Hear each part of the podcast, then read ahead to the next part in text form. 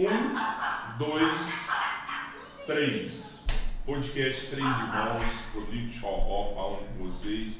Do meu lado aqui, meu irmão Robertinho. E Valeu, valeu. Cara, é, é engraçado, a gente tá no 11 episódio, 12 hoje, né? Isso aí. E muita gente falando assim: ah, esse podcast é só de cueca, podcast é só de cueca e tal. Tem que levar uma mulher.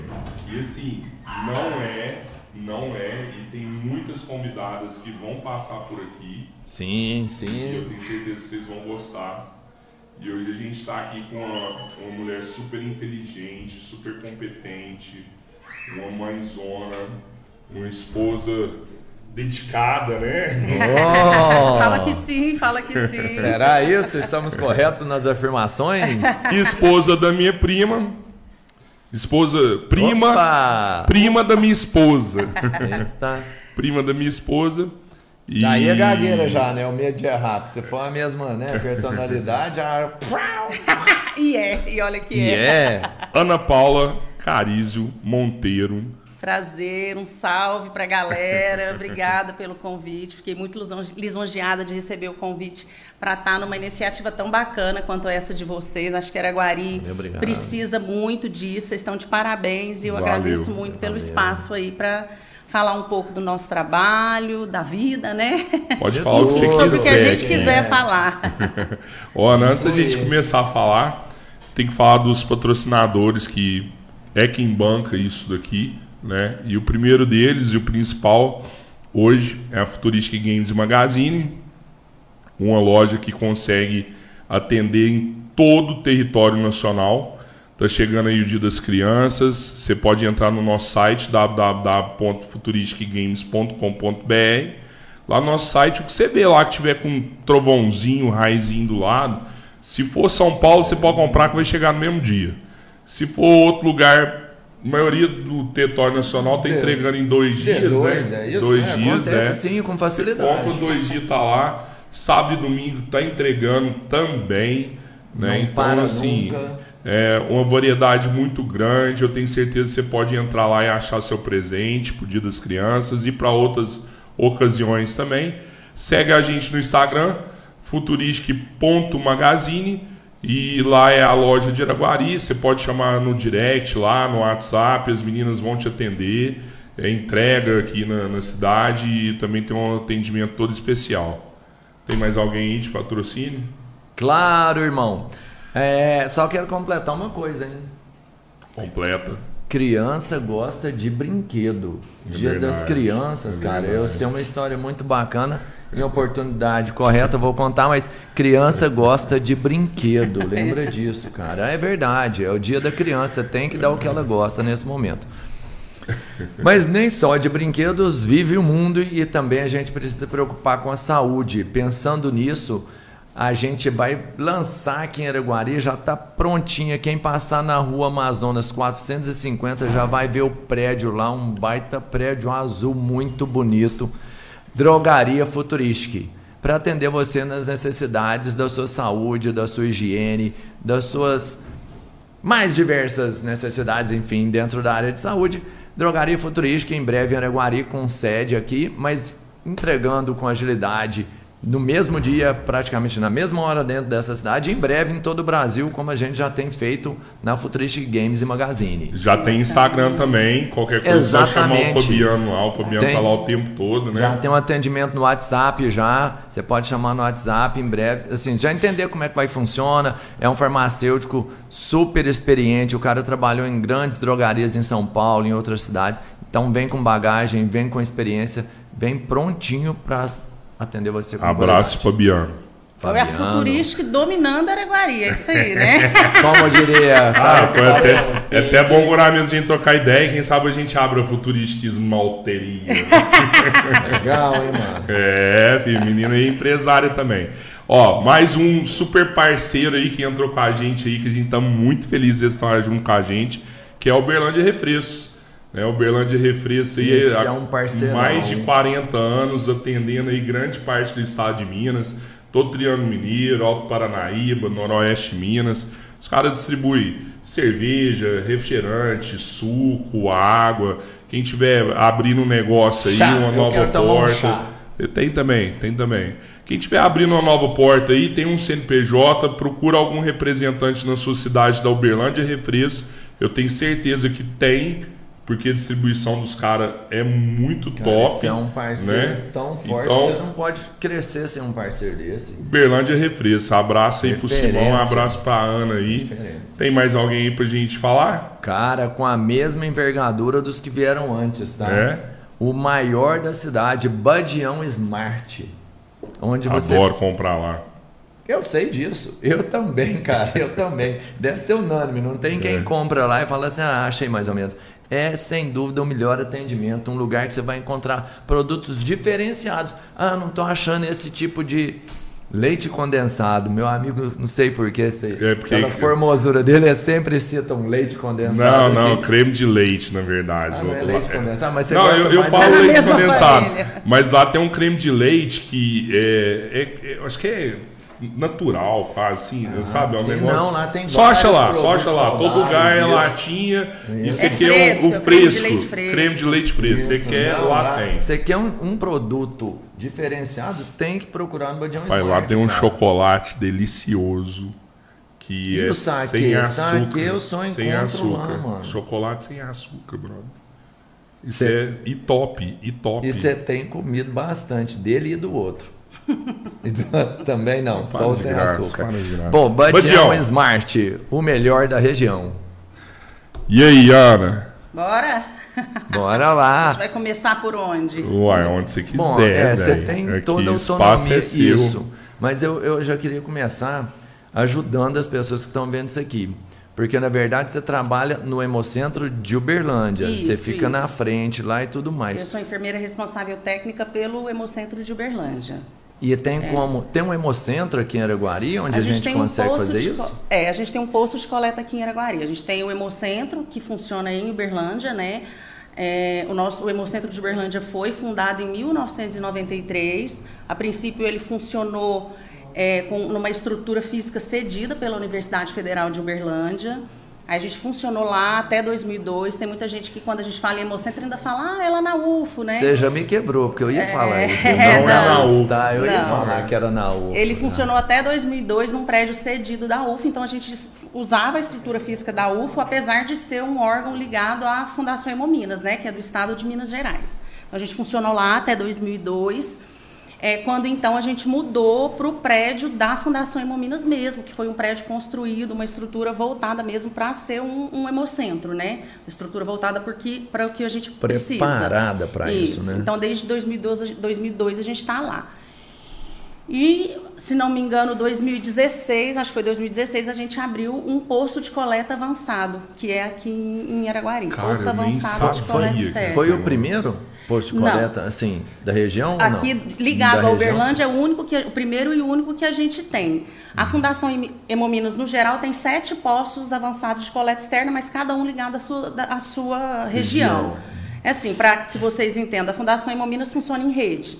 Nós somos um braço dessa rede. A Fundação Hemominas tem 28 unidades espalhadas por toda Minas Gerais, né? É, dentre hemocentros, hemonúcleos, postos de coleta e transfusão e postos avançados de coleta externa. Então, Uberlândia é responsável por atender os 36, 36 instituições hospitalares ligadas a ela, que estão distribuídas não só em Uberlândia, mas como em mais sete eh, regiões que a gente atende, que é Araguari, né, Coromandel, Monte Alegre, Eu vi Monte. Carmelo eh, e Ituiutaba, certo? Patos de Minas também patrocínio. Então a gente atende a todas essas cidades, certo? Massa. E aí, como o Araguari sempre teve um público muito grande que realizava doação de sangue em Uberlândia, a gente já fazia, tinha uma parceria de campanhas há muito tempo aqui em- na cidade, com a, com a IMEPAC, né, com igrejas da região. Então, sempre foi uma coisa que a Fundação Hemominas namorou. Né? Araguari e Uberlândia sempre namorou essa possibilidade de montar um posto fixo aqui, porque isso facilita, né? A gente tem muito Claro. doador. E assim, aí com o preço do combustível, como é que tá, como está, né? A questão do, do, do, pedágio que passou a ter. Sim, então sim. as pessoas reclamam muito que tem vontade de doar, mas que vai ficando É, inviável, tem a né? disponibilidade da pessoa. Sim, a pessoa quer doar o sair. sangue, não consegue sair, não tem Isso. tempo. Outro é a condição financeira mesmo, que vai esbarrar num pedágio na gasolina. Enfim, são N fatores, né? São. Nossa, E, ajuda e aí pra tem um, um ponto Isso. de coleta Aí de a gente sangue tem, aqui é, na existe cidade. uma parceria, né, com a prefeitura de, de Araguari. Então é assim, a Fundação Hemominas fore- fornece todo o material, os insumos que a gente precisa e Araguari entra com os profissionais e o local para realização dessa Cara, se você dessa não coleta. falasse Isso eu nunca ia saber o É negócio completo aqui o, o sistema de doação? Por exemplo, de É. medula, eu consigo doar consegue medula aqui fazer o, ca- também? fazer o cadastro para medula, consegue fazer a doação de sangue, e aí todo esse material é levado para Uberlândia, né? Lá o sangue é processado, porque hoje a gente não usa sangue total, né? Todo o sangue coletado ele é fracionado em hemocomponentes, então esse sangue vai para Uberlândia, a gente faz esse processo de fracionamento, eh, realiza os testes, né? Os exames sorológicos, é, cadastra o cadastro medula normal e aí depois esse sangue é distribuído de acordo com a necessidade, entendeu? E, e Então, aonde gente- que é isso aí? ele funciona na rua José Carrijo, número 205. É, é toda quinta-feira, das 7 às 11h30. Lá funciona um- um- É uma, uma unidade vez por de saúde. semana. É uma vez sema- por semana só. Busca no mapa aí, ô Pedro. É, é, Pedro sempre, é, se a gente tava conversando antes, pelo que ela me falou, é, é perto de onde era o bar do Vitinho. Tinha uma loja ali, Isso. a Balão Mágico, na esquina. Em frente onde era Balão Mágico. É, e e uma, uma casa antiga que tem ali na esquina lá. Teve uma época que teve. Eu Não sei se era da dengue, não sei o que era. Eu sei que tinha um ônibus da Imepac Sim, na porta atender. dessa casa. É, já funcionava o posto de coleta naquela época. Aham. Foi uma, uma- aí eles fizeram um ônibus lá que fazia os testes É. rápidos, colocaram um ônibus que fazia teste rápido. Pra ver se estava com dengue, né? Isso, é porque Aham. lá, na verdade, como eu disse, é um posto, já é um posto de saúde. Na quinta-feira funciona exclusivamente Ah, como, entendi. como durante, passe. durante toda a semana lá continua a Lá atividade. continua a atividade. Só que a e na quinta-feira é às somente na quintas-feiras. quinta. Isso. Ah, só doa sangue na quinta-feira. Só na lá. quinta-feira, porque precisa ter um dia específico, a gente precisa trazer alguns materiais, insumos, né? Então, por enquanto, é na quinta. É claro que É. com a demanda aumentando, o pessoal conhecendo e quem sabe a gente conseguindo uma Vai parceria para aumentar. Isso, é. esses dias de coleta para a Fundação Hemominas é de um interesse Lá em muito grande, Uberlândia quem é todo dia lá. Lá no Hemocentro de Uberlândia, de segunda a sexta-feira, das 7 ao meio-dia. E nos dois. E Posto dois isso. lá. Isso, em frente onde era Balão Mágico. Ah, ali, legal. tá vendo? Tá. E sabia. tem uma capacidade máxima, quando eu falo de doação, que ela suporta? Sim, é importante falar. Eu vou deixar o telefone para agendamento, eu não estou me recordando, mas assim, tem o agendamento você faz pelo WhatsApp. Eles atendem em torno de 40, 50 pessoas por dia, em virtude da quantidade de poltronas que a gente tem para doação de sangue, de profissionais, de estrutura física, porque assim, tem toda uma logística que esse sangue, de- do tempo que esse sangue foi coletado até ser levado para Entendo. Uberlândia. Então, em virtude disso, existe uma capacidade, né? Mas assim, ó. De 40 é, a 50 pessoas por atendimento. Sempre, sempre. Eu acho que sempre faltou sangue nesses postos de coleta, né? É, sempre foi difícil isso aí. Tanto que tem várias campanhas, né? Uhum. Eu acho que com a pandemia isso deve ter ficado mais difícil ainda, né? Vocês devem estar É, devem estar ninguém- precisando muito, Muito. mais do É. que antes, né? Sim, sempre houve uma demanda muito grande, até pelo fato de a gente atender não só Uberlândia, mas essas regiões que a gente citou aqui. E é claro que a pandemia interferiu nisso, porque antes a gente tinha o atendimento de livre demanda. A pessoa chegava na Fundação Hemominas, fazia o cadastro e doava sangue. É, né? Claro que passava pelos, pelas, pelas tri- respe- respectivas triagens e, sendo apto, ele fazia a doação de sangue. Hoje, a gente trabalha quase que exclusivamente com agendamento para evitar a aglomeração de pessoas Ah, na- ah. na- no, no cadastro, né? Então, isso impactou numa redução grande para nós de, de capacidade de atendimento. Posso citar aí, a gente já chegou a atender 150, 180 doadores num sábado. Hoje a nossa capacidade está restrita a 105 doadores, em virtude dessa questão do agendamento, que tem a quantidade de pessoas que pode agendar a cada meia hora, enfim. É, o tempo de atendimento também nosso aumentou com a pandemia, porque é claro que a gente sempre teve um cuidado muito grande com a antissepsia, mas hoje ela é muito mais reforçada. Aham. A gente trabalha no esquema de unidade, que são com duas cadeiras. Hoje a gente tenta o máximo possível não pôr duas pessoas ao mesmo tempo. Coloca um doador, funciona, faz antisepsia, depois sai, faz antisepsia uhum. toda, limpa a cadeira, põe outro doador. Então, com isso, a demanda no atendimento em todas as etapas foi aumentando muito, porque hoje existe uma antisepsia muito mais reforçada entre um doador e outro, né, para evitar essa isso. contaminação cruzada. Então, é com isso, claro que o tempo de atendimento aumentou, a capacidade também diminui. A capacidade diminui, mas a demanda não diminui, né? A gente continua precisando de muito sangue para para atender, né? Quando eu falo sangue, eu quero dizer todos os hemocomponentes que a gente obtém a partir de uma bolsa de sangue para conseguir atender. Ana, são, não é só um o sangue, mais, tem, isso, um pouco mais, não é só o sangue que você tira ali, tem, tem outras coisas também. É, é assim, como é que funciona? A gente, a pessoa faz uma doação de sangue total. Hoje a legislação brasileira não permite mais é, a transfusão de sangue total. Então todo sangue que é doado, ele é fracionado em quatro hemocomponentes diferentes. Vocês já devem ter ouvido falar, ah, uma bolsa de sangue salva até quatro vidas. Com certeza alguém já, já ouviu isso. Por que quatro vidas? Porque uma bolsa de sangue ela é fracionada em quatro hemocomponentes diferentes, que é hemácia, uhum. plaquetas, plasma e o crio precipitado. Cada um tem uma indicação terapêutica, certo? Uhum. Então, qual que é a vantagem desse fracionamento? Primeiro que a gente economiza o hemocomponente, né? que, vamos supor, o cara está precisando de hemácia, ele está com hemoglobina baixa, ele precisa de um concentrado de hemácia. Se eu faz, fazia transfusão de sangue total, eu estava transfundindo dele três outros hemocomponentes que ele não precisava não e estava deixando de deixar esse hemocomponente para atender uma pessoa que precisava. Hum, então hoje, o cara precisa só de hemoglobina. Eu vou lá e faço a transfusão de uma bolsa de hemácia nele. Uma, duas, enfim, a quantidade que for indicada para o quadro clínico. O outro está precisando de plaquetas, eu faço só a plaqueta nele. É tipo então, um aproveitamento total, total do, do que o doador é, vai deixar lá. Sim, sim. E, e, eu, eu tava vendo um negócio também, tipo, eu achava que, tipo, ah, só precisa de sangue quem sofre um acidente. Não, ah, o cara sofreu não. um acidente, ele precisa, precisa de sangue. E não é bem assim, né? Tem. Não. Tem muita gente que precisa de sangue. Muita. Ó, oh, vamos falar assim. É, uma coisa que eu acho importante ressaltar também, que as pessoas têm a ideia, quando eu falo, ah, onde você trabalha? Eu trabalho no Hemominas. Ah, lá é onde doa sangue, né? Muito bacana. É claro que é a ideia principal que vem na cabeça de, de, todo mundo. Ah, Hemominas é onde doa sangue. Não é só onde, doa sangue. Nós somos referência no atendimento a hemoglobinopatias e coagulopatias. Então, a gente tem duas partes, digamos que assim. Isso? A gente tem uma parte que a gente faz a coleta do sangue e aí depois a gente tem todo o processamento desse sangue, que é o que? O fracionamento dele nesses hemocomponentes que a gente que uhum. eu falei aqui uhum. com vocês. Aí a gente tem a realização dos testes sorológicos, enfim. E aí a gente tem uma parte de atendimento ambulatorial, que é o atendimento aos pacientes que são portadores de doenças do sangue, digamos assim, para ficar mais fácil.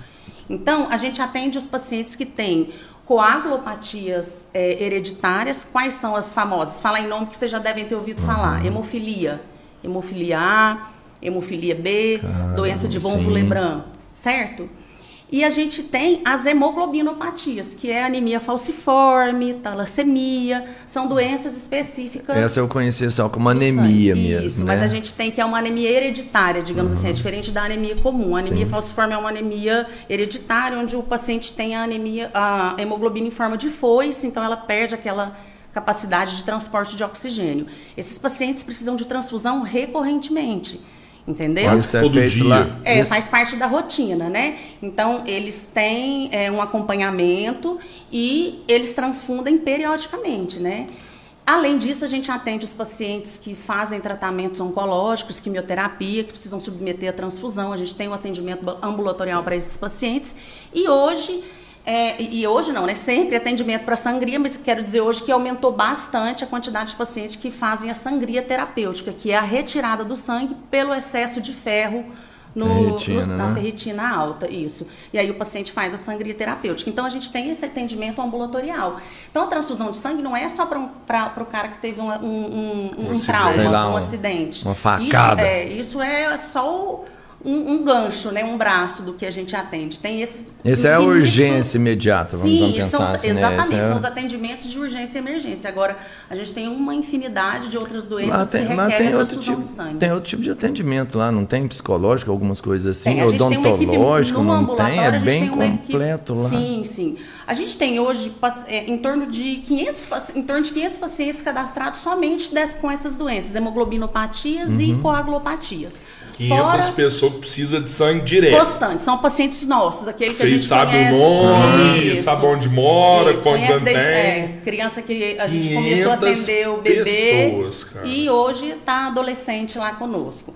Fora Nossa. isso, a gente tem uma infinidade de pacientes que fazem, que vão lá para fazer a transfusão ambulatorial mesmo. O paciente é o paciente que está clinicamente estável, ele precisa fazer uma transfusão, então não tem necessidade dele internar num hospital para fazer uma transfusão, né? Ele vai para o ambulatório nosso e os pacientes que fazem sangria terapêutica, que isso é muito comum. Para se ter ideia, a gente faz em torno de 180 sangrias por mês, 150, 180 sangrias terapêuticas é, por mês. Do que, que, que é sangria Porque você troca o sangue totalmente, é, não é isso? É, não, não chega a trocar totalmente. Você retira uma quantidade de sangue para você melhorar o padrão de ferritina, né? ah, né? Isso tá, aí é um tá. clínico, tá. um clínico geral mesmo, faz uma avaliação, a ferritina do, do, do paciente está alta, então ele precisa tirar. Não sei se vocês já ouviram falar, ah, meu sangue está grosso, o médico falou que eu preciso hum, doar sangue. Uhum. Aparece muita gente lá para doar com um falso conhecimento, fala: ah, o médico falou que meu sangue está grosso, eu preciso doar sangue para melhorar. Na verdade, muitas das vezes isso é a ferritina do paciente que está alta e ele precisa fazer a sangria, que é o procedimento de extração do esse sangue. Sangue da, esse sangue com a ferritina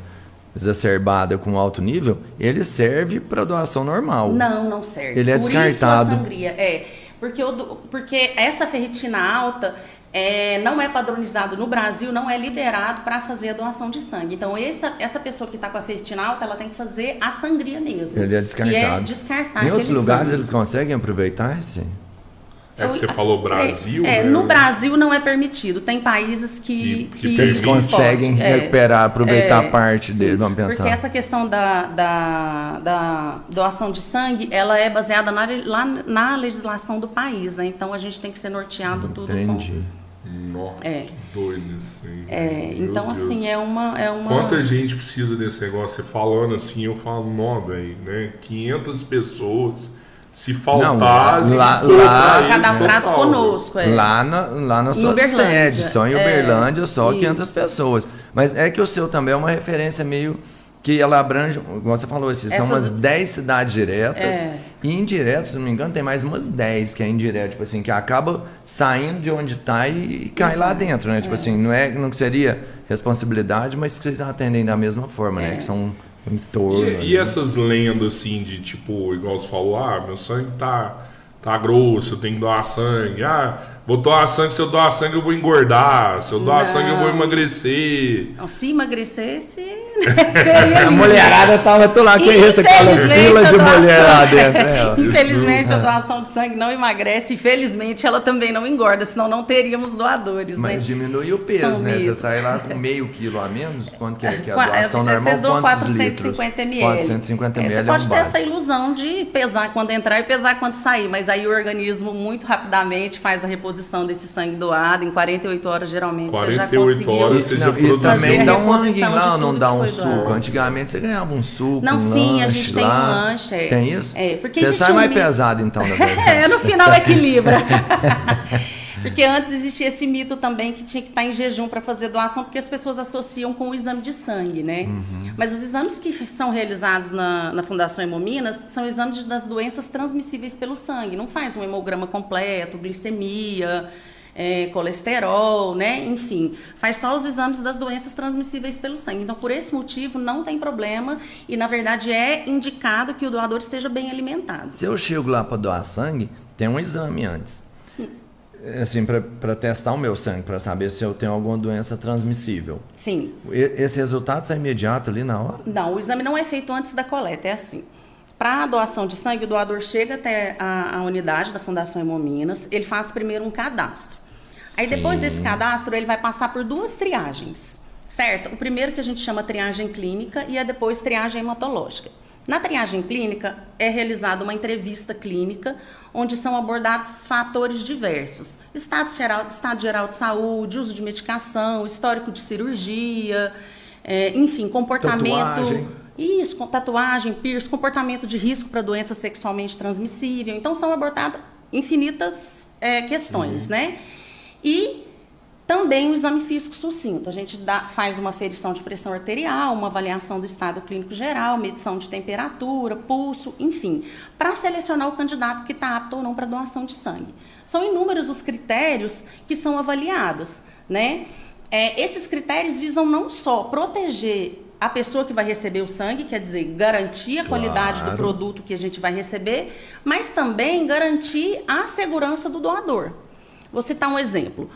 É, o Roberto chega lá, vou te chamar de Roberto, né? Ou Cara, é não, eu me Robertinho? senti. A única pessoa que veio aqui fala o Roberto. Então é o Robertinho. Chegou uns caras aqui que nunca me viu. E chamou de Robertinho. O Robertinho aí, tá, né? Borracha. Então vamos lá. O Robertinho chegou para doar sangue e ele me fala que ele tem um histórico de, de crises convulsivas, que ele teve uma crise convulsiva seis meses. Ele vai ser inapto para doação de sangue. Mas esse é um critério que está visando proteger a saúde dele enquanto doador, certo?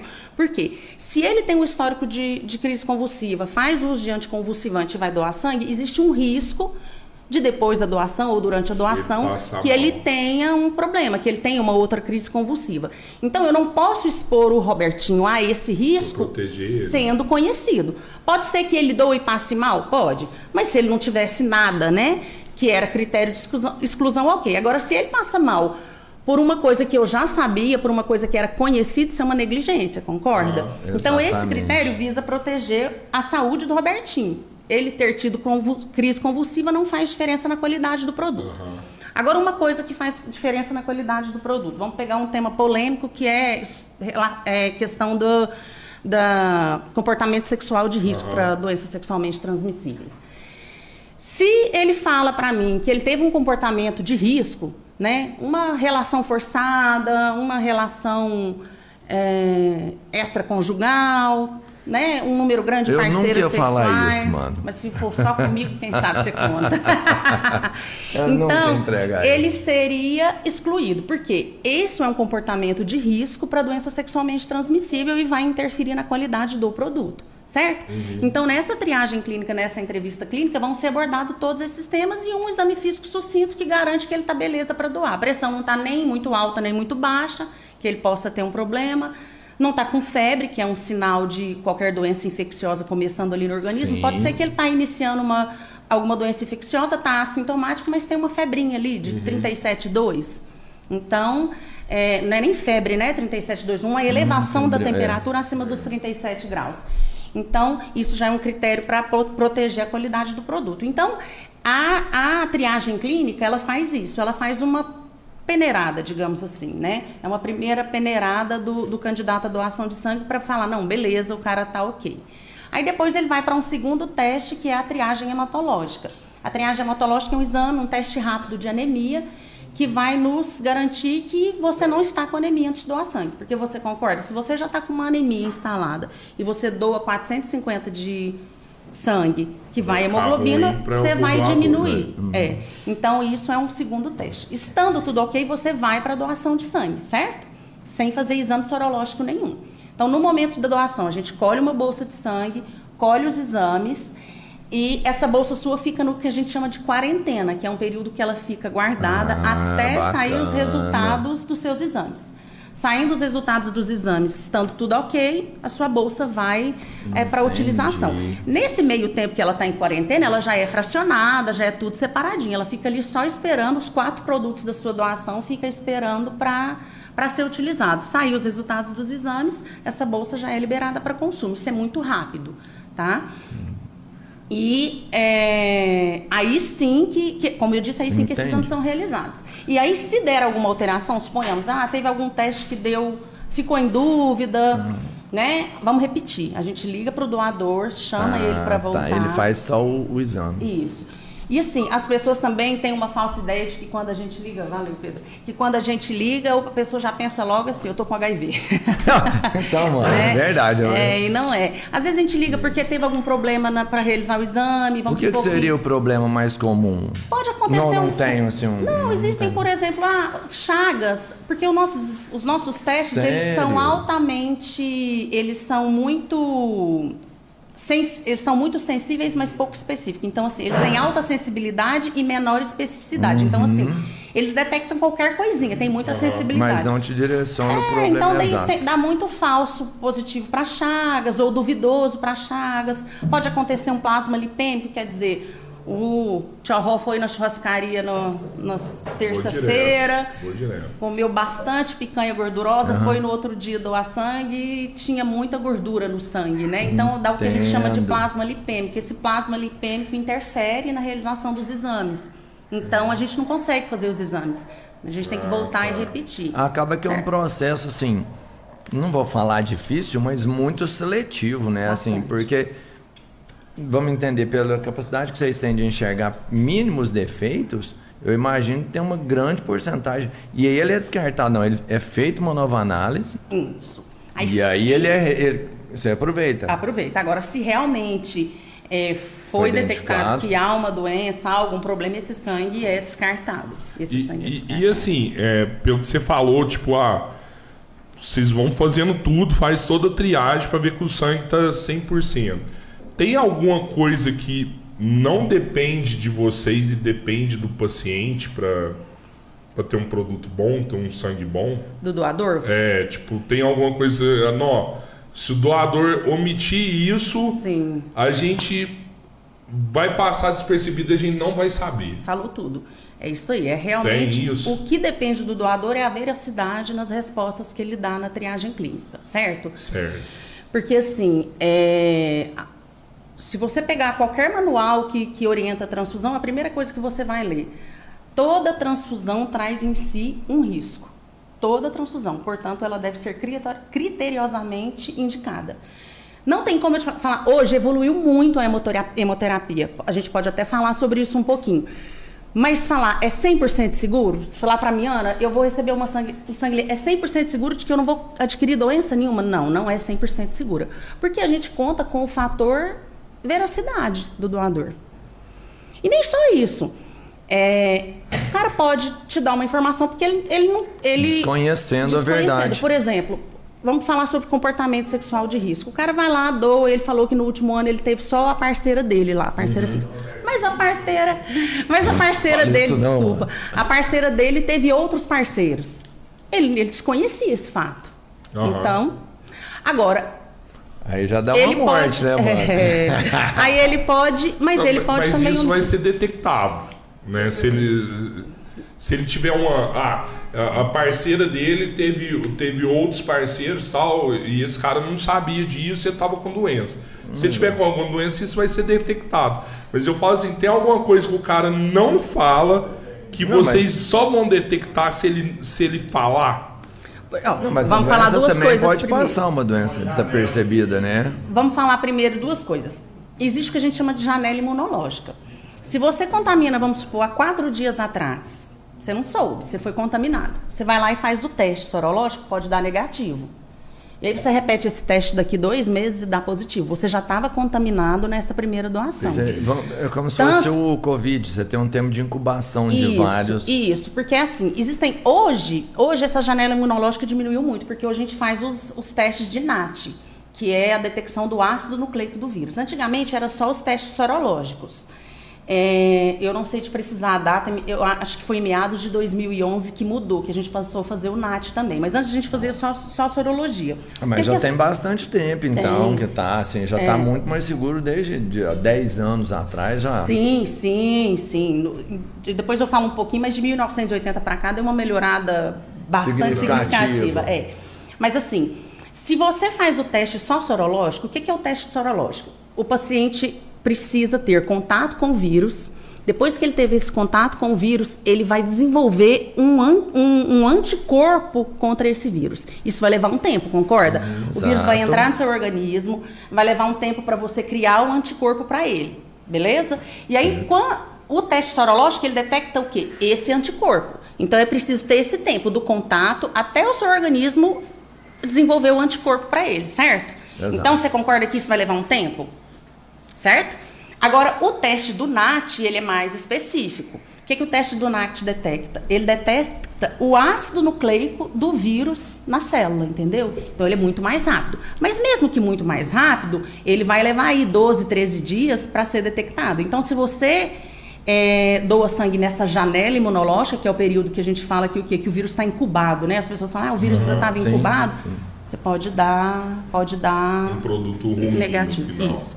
Agora existem outras coisas que interferem. Por exemplo, é, você tá com uma gripe, você tá gripado, tá, você teve febre ontem, tá com diarreia. Vamos falar assim, você tá com sintoma de doença infecciosa. Teve náusea, vômito, diarreia, dor de cabeça, febre e não contou. Certo? Aí você chega lá e simplesmente, não, eu quero doar, Quero doar. Eu, eu vou doar, hoje eu vim para doar, eu quero fazer esse bem, né, para uma pessoa. Aí sim. você vai lá e mente para doar. E aí você doa, sua bolsa de sangue passa. O que que acontece? Quando a gente tem qualquer processo infeccioso no organismo, a tendência é que nossos leucócitos aumentem, né? Porque o seu organismo tende a te proteger daquele processo infeccioso. Se você doa sangue nesse momento que esses leucócitos estão aumentados, é, isso pode é, esses leucócitos elevados pode trazer uma reação transfusional para o paciente que vai receber. Aí você pega um cara lá na frente que está com a imunidade lá embaixo, né, vem de um tratamento oncológico, fazendo quimioterapia e é, recebe um hemocomponente desse que está com. Entendeu? Então ele pode ter uma reação transfusional. Além de você não ajudar aquele paciente, aquele paciente ter uma intercorrência clínica com a sua doação, a gente vai ter que interromper a doação, descartar seu produto e todo o trabalho que a gente teve para coletar. Então é muito importante que as pessoas tenham essa, essa cultura, esse entendimento de que nós não somos enjoados, nós não somos enjoados. O pessoal fala muito isso. Ah, vocês são muito chato. Vive aí fazendo campanha que precisa de doação de sangue. Eu chego aqui porque eu tô com essa herpes, não posso doar. Ah, porque eu fui para uma pra, porque eu fui para a região endêmica de malária, eu não posso doar. Porque, entendeu? Então não é, não, não é um enjoo, né? É um excesso de cuidado, são A critérios. mesma preocupação que tem com quem doa, tem com quem vai Sim. receber. E eu costumo falar assim, se você, se fosse para você, você que está doando, quando você me questiona, mas por que que vocês tão, são tão chatos para selecionar? Eu pergunto assim, se você ao invés de estar aqui doando, tivesse aqui recebendo uma transfusão, você gostaria que eu fosse criteriosa, bastante chata, bastante seletiva, ou você Exigente. gostaria que eu liberasse geral? Então essa é a questão. Depende muito da posição que a gente está, né? exato. É, então a gente tem que ter esse esse esse conhecimento, né? E esse, esse esclarecimento e esse entendimento de que a gente tá ali para selecionar um, um sangue bacana e proteger o doador. Entendeu? Em suma, É, sim, é, é isso, isso. é exatamente isso. Na verdade, não tem uma dificuldade ali, né? Tem uma análise detalhada para que o seu sacrifício, a sua doação não seja perdida lá na frente. Exatamente. Né? Que você contribua da forma correta. É bem simples assim. E é, legal você ter falado isso, porque eu, eu já vi um monte de gente falar que, que é, mente. é assim, né? E é Que bacana. mente, né? E as É. pessoas vão aprendendo. Você vai hoje, aí você foi inapto por tal motivo. Aí ele já chega, ah, na próxima eu não fico inapto. Aí na outra ele vai, entendeu? Então vai conhecendo, né? É claro que eu acredito e quero acreditar que a maioria dos nossos doadores, eles têm essa, esse, esse conhecimento, eles têm esse compromisso, né? A gente tem doadores ali que doam há 25 anos, doadores Nossa. que têm medalha de ouro, né? A gente entrega Ah, tem medalha medalha pela pra quantidade de doação. Como é que é conquistada essa então, medalha? É, assim, a- de acordo com a quantidade de doação, o doador vai, vai passando medalha de Que bronze, Massa, prata, ouro, diamante. São aqueles doadores que completam a quantidade E é uma que ele pode medalha por mesmo. ano. É, ela só não é de ouro. Ah, o Não, teu mas negócio- eu falo assim, é uma medalha mesmo, um símbolo realmente. Sim, uma plaquinha de honra, Eu tenho um né? negócio massa pra te perguntar. E eu acho que você nem, você nem devia saber disso daí. Olha, não Mas me eu, mas eu vou te perguntar porque eu lembrei disso aqui agora, mas depois a gente continua de onde você parou aí. Tem um deputado federal no Brasil, ele chama Kim Kataguiri. Hoje, hoje inclusive, Não eu até não liguei, contra a política, eu pô. até liguei lá para saber mais desse projeto para mim te perguntar, para saber se esse projeto era real. Que eu fiquei sabendo, eu falei, cara, eu vou ligar lá no gabinete do cara. Liguei lá agora à tarde para perguntar disso aí. Ele fez um projeto de lei onde as multas de trânsito, lógico que não são as graves, é, multa de trânsito leve e média, o cara, ao invés de pagar a multa, ele vá lá e doe sangue. Ele tá com esse projeto de lei para passar lá no, no, na Câmara. Eu acho muito da hora, porque assim, cara, ninguém quer ficar pagando multa de 100 conto, 130 conto, e o cara tá com a multa lá e fala, velho, em vez de eu pagar essa multa, eu vou lá doar sangue. Você sabia disso aí? Eu não, eu não, eu não conheço esse projeto, mas eu sei que já existem situações em que a pessoa pode reverter um tipo de penalidade fazendo a doação de sangue. Ah, é? Ao invés é. de doar uma cesta básica, por exemplo, ele vai lá Pode e doa fazer sangue. a doação de sangue. Sério? Eu não sei te falar especificamente quais de... são os casos, ah, mas eu, ah, sei, tá. eu sei de um doador que a gente já atendeu lá, que ele criava uma ave silvestre. e aí, é, e aí a penalidade dele foi revertida em, em, doação de sangue. Aí, assim, ó, esse projeto é fantástico, é né? uma coisa que realmente ia ajudar muito. Mas, assim, se isso acontece agora, por exemplo, eu acho que causa um gargalo lá dentro, por exemplo, do Hemocentro. Eu não sei o que é a capacidade do Brasil de absorver. Jamais, cara. Os caras fazem campanha toda hora que tá precisando de sangue, maluco. Não, o que eu não, acho hoje, hoje, a hora que você fala assim, você tomou uma multa, vai lá, uma das grandes empresas que a gente tem no Brasil é a empresa da se multa. Brincar, se brincar, equilibra. Não, eu quero que eu, não, se brincar, equilibra. Não, não assim, fique em excesso. Eu quero que o projeto aconteça. Só que eu falo assim, isso já tinha que ter sido exposto para ter uma preparação, talvez até do lugar para Cara, vamos lá. Qual é a capacidade hoje do, do Hemocentro? É, tá? Hoje a gente tem essa capacidade de 105 atendimentos por, de, por dia, né? De, de candidatos à doação. É. Só em Uberlândia. Em Uberlândia. Em Mas, Uberlândia assim, acontece o que de doação, se são 105? A gente atende, olha, a gente atende por mês, vou te falar uma estatística mensal. A gente atende por mês em torno de 1.800 doadores né? Isso é claro que é uma média, e colhe em torno de 1.500 bolsas de sangue. Isso porque a gente tem um índice de, de inaptidão na Fundação Hemominas Geral e, e, especificamente em Uberlândia que jura, gira em torno de 20%, que é cerca de 18% inapto na triagem clínica e 2% inapto na triagem hematológica. Agora, em relação ao projeto, o que, que eu acho que ele esbarra mais do que na nossa capacidade? Eu acho que a capacidade talvez não fosse o, o principal problema, porque tem a questão do agendamento.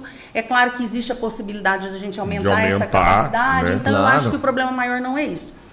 A, a doação de sangue no Brasil, por lei, ela é voluntária e altruísta. Isso a partir de 1980, que foi quando eu falei para vocês da que mudou. Que mudou. A, a, hemoterapia é, um, é uma criança, né? Assim, se a gente pensar historicamente, a evolução da hemoterapia foi muito grande nos últimos anos.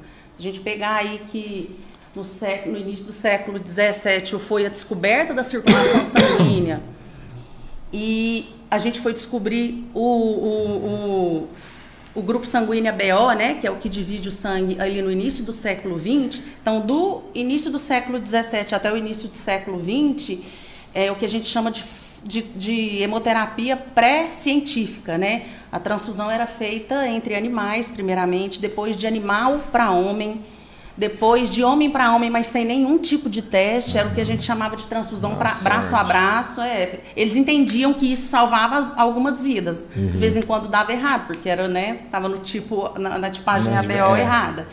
E aí, no início do século XX, foi a descoberta do, do, do, da tipagem ABO e daí para frente que começou a, a, hemoterapia que a gente chama de científica, né? Que entendeu-se que havia um sistema ABO, né? Então que existe o tipo sanguíneo A, o tipo sanguíneo B, o tipo sanguíneo O, que a pessoa deve receber do tipo sanguíneo que é compatível com ela, enfim. Então isso foi o processo de evolução. E até 1980 é, a, a transfusão de sangue ela era remunerada né, ela era remunerada no Brasil. Em outros países eu não sei de precisar até quando, mas também já foi. Vocês devem ter assistido aquele filme O Terminal com Tom Hanks. Já, já. Sim. Não sei se vocês se atentaram para um momento em que ele fica, ele fica lá no, no terminal muito tempo e ele começa a doar sangue para ganhar pra dinheiro. Ele pegar tinha, grana. É, ele ia lá, doava ah, sangue e ganhava dinheiro. Não ele disso, é, tem um episódio desse. Como a gente já está nessa área, a gente observa os pontos específicos. Ah, claro. Né? Então, no Brasil, até 1980, a transfusão de sangue era remunerada. Então, com isso, houve o que? Uma comercialização do sangue, né? É, acabou que surgiu todos os tipos de grupos que faziam doação. Pessoas doentes, alcoólatras, usuários de drogas ilícitas, prostitutas, é, Quem mais precisava pessoas acabava doentes indo com lá. anemia. Então todo mundo doava sangue, porque a pessoa queria ir lá e ganhar o dinheiro. Então era um comércio. É, Permitia-se a comercialização dos hemocomponentes. Aí o que, que aconteceu? Em 1980 a gente teve o boom do HIV, que era uma doença que a gente não conhecia, portanto a gente não fazia teste, né, para ela. E aí nessa época houve um grande número de pessoas contaminadas com a hemotransfusão Nó. certo? Inclusive, vocês se lembram do Betinho, é, sociólogo, é, um ativista dos direitos Aham. humanos, que era hemofílico, ele e os dois irmãos eram hemofílicos, e na época da, da- desse boom ele contaminou com HIV, né? Então eles iniciaram uma campanha, se não me engano, ela foi denominada Salve o Sangue Brasileiro. E aí houve uma luta para que houvesse mais critérios mesmo nessa, nessa doação de Na sangue. doação, Pô, você quer doar, sim. mas não é assim, todo mundo pode ir lá doar, né? E aí foi incluído o artigo 199 na Constituição de 1988, que fazia o quê? Proibia qualquer tipo de comercialização do sangue e de seus derivados, certo? Então o que, que aconteceu? A doação que até então era paga Foi passou a ser re- passou a ser voluntária e altruísta. Então, hoje no Brasil, a doação é obrigatoriamente voluntária e altruísta. Então, o cara tem que chegar lá por livre e espontânea vontade e por um ato altruísta. O que, que, que é? Ele não, Não pode receber nada, é. nada por isso. Tanto que a gente tem que tomar cuidado com as campanhas. O pessoal falou assim: ah, vocês podiam pelo menos pagar o ônibus para a gente vir doar. Lindo se pudesse, mas não pode, porque isso descaracteriza o altruísmo da doação. Então, quando a gente fala nesses projetos de lei que fala, ah, eu vou reverter uma multa em doação, tem que se pensar Entendi. muito nessa questão da obrigatoriedade, entendeu? Você não pode Aham. é, afast- porque aí se Não, você mas- faz isso, a tendência é que a pessoa meio que seja obrigada a doar para Ah, assim, eu entendo Mas a você falou, preocupação é o- que é tinha conceito. an- antigamente pra pra ser assim, hoje não tem mais, né? Porque eles falam, cara, tem que ser. Não pode ser remunerada pra, ó, realmente quem quer doar vai. E aí, tipo, aquele cara que tem um sangue, tem alguma doença, alguma coisa, ele sabe que não pode doar, então ele já não vai já. Ele já não vai. Hoje, às vezes, ah, vai tirar uma multa. Talvez esse cara que, que tem uma doença, ele vai aparecer lá porque vai, mentir. tirar a multa. E vai mentir. Hum, É, mas, as- mas é mais fácil vocês pegar, né? É. Não, sim. Não, mas eu Que falo era assim, antes, né? eu- Mas não deixa de ser uma boa ideia, né? Para nós, A é, o intenção importante é que é o doador boa, né? chegue, né? O importante é, que A o doador é chegue boa. até nós. É, a intenção Mas dá pra é fazer, é tipo assim, ó, você pode número- pagar a multa, você pode pagar a multa ou, ou ir lá e doar. É uma escolha sua. Se você escolhe isso, é uma Sim, escolha. Você não está sim, sendo sim. obrigado, É, né? sim, Não- sim. não- acho a que não impacta tanto projetos. nessa parte. É, a Prefeitura de Berlândia fez um, um concurso uma época em que os- as pessoas que eram cadastradas para doação de medula óssea eram isentas da, da taxa de inscrição. Então já tem alguns projetos assim. É, tem, existem muitos, muitas pessoas preocupadas com essa questão. E para nós, de onde vier, é muito bem-vindo, né? Porque como a gente falou, sempre, sempre precisa de sangue. Mas, mas pelo, pelo que você falou aí, pelos números que você deu, hoje, bem dizer, vocês trabalham na, na metade da capacidade. É, uns Pelo 70%. número que vocês podem aí, vocês podem atender 3 mil por mês. Tá, tá mil, atendendo, né? tá mil, atendendo é. 1.500 Sim, por mês. é, poderíamos atender em torno disso, 2.500, a gente atende isso em virtude dessa... E um aumento. sangue ou outro chega a faltar? Não, né? Fica com o A gente tem um estoque mínimo ideal. O que que é o estoque mínimo ideal? É aquele que a gente dá para trabalhar com uma certa segurança, não precisa suspender nenhuma cirurgia eletiva. Quando a gente chega num estoque abaixo do mínimo ideal, que é aquilo que a gente já sabe que é o costumeiro de, de, de Uhum. se utilizar, aí já começam as, as medidas de, de segurança, né? Onde são suspeitas cirurgias, onde são suspensas Aham. cirurgias eletivas. Então, aquela cirurgia que pode, o que que é a cirurgia eletiva? Aquela cirurgia que pode esperar. Ah, eu preciso fazer uma cirurgia no braço, não, mas pode esperar. bom. Eu preciso fazer uma cirurgia abdominal, tarã, mas que pode esperar. Ela vai ser suspensa até que os estoques fiquem, fiquem em níveis ideais. E você chega a ligar pro doador daqui sangue, tipo, ô, O Sim. negativo. É, Sim. Você sumiu o O negativo. A gente tem vem um cá. cadastro. É, o O negativo é o sangue que a gente É o mais que precisa, salva por tudo, quê? né? O sangue O negativo, ele é o doador universal. Então, principalmente naqueles casos que vocês falaram, ah, do politrauma, né? O paciente que teve um, um- um acidente de de trânsito, exame. que não dá tempo de fazer o exame, o sangue O negativo é o primeiro Vai que vai, nesse. porque ele é o doador universal. E aí o que, que acontece? Por que, que a questão do O negativo? O O negativo ele representa somente 9% das pessoas, da população. Então 9% apenas da população tem o tipo sanguíneo O negativo. Então ele é raro. E ao mesmo tempo ele é o mais utilizado nessas circunstâncias. Então existe essa Nossa. discrepância. Os demais tipos sanguíneos, o que, que acontece? Vamos, vamos falar aí, 87% da população tem o tipo sanguíneo O ou A, positivo e negativo, O ou A. Então, é o que mais usa. O e A é o que mais usa. Mas é 87% da população. Então é o que mais usa, mas é o que a maior parte da população tem. Então chega muito até nós.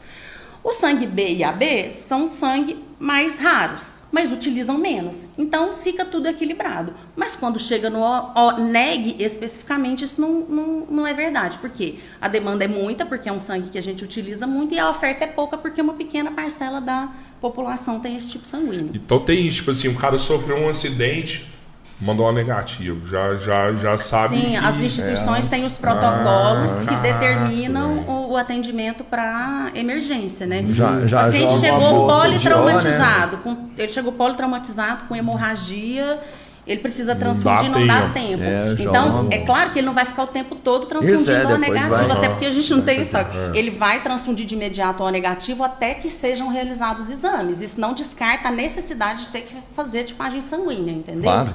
Então, É pra- ele vai, ele vai receber o sangue ONEG até que se faça a tipagem sanguínea dele. Definir uma tipagem sanguínea vai dar o sangue específico dele, mas até isso acontecer no processo de emergência vai ser oferecido o sangue O negativo. Então é um sangue que a gente precisa ter um estoque mínimo mesmo, porque não dá para suspender o atendimento de emergência, né? Você consegue suspender uma cirurgia eletiva, mas não consegue suspender um atendimento emergencial num pronto-socorro, né?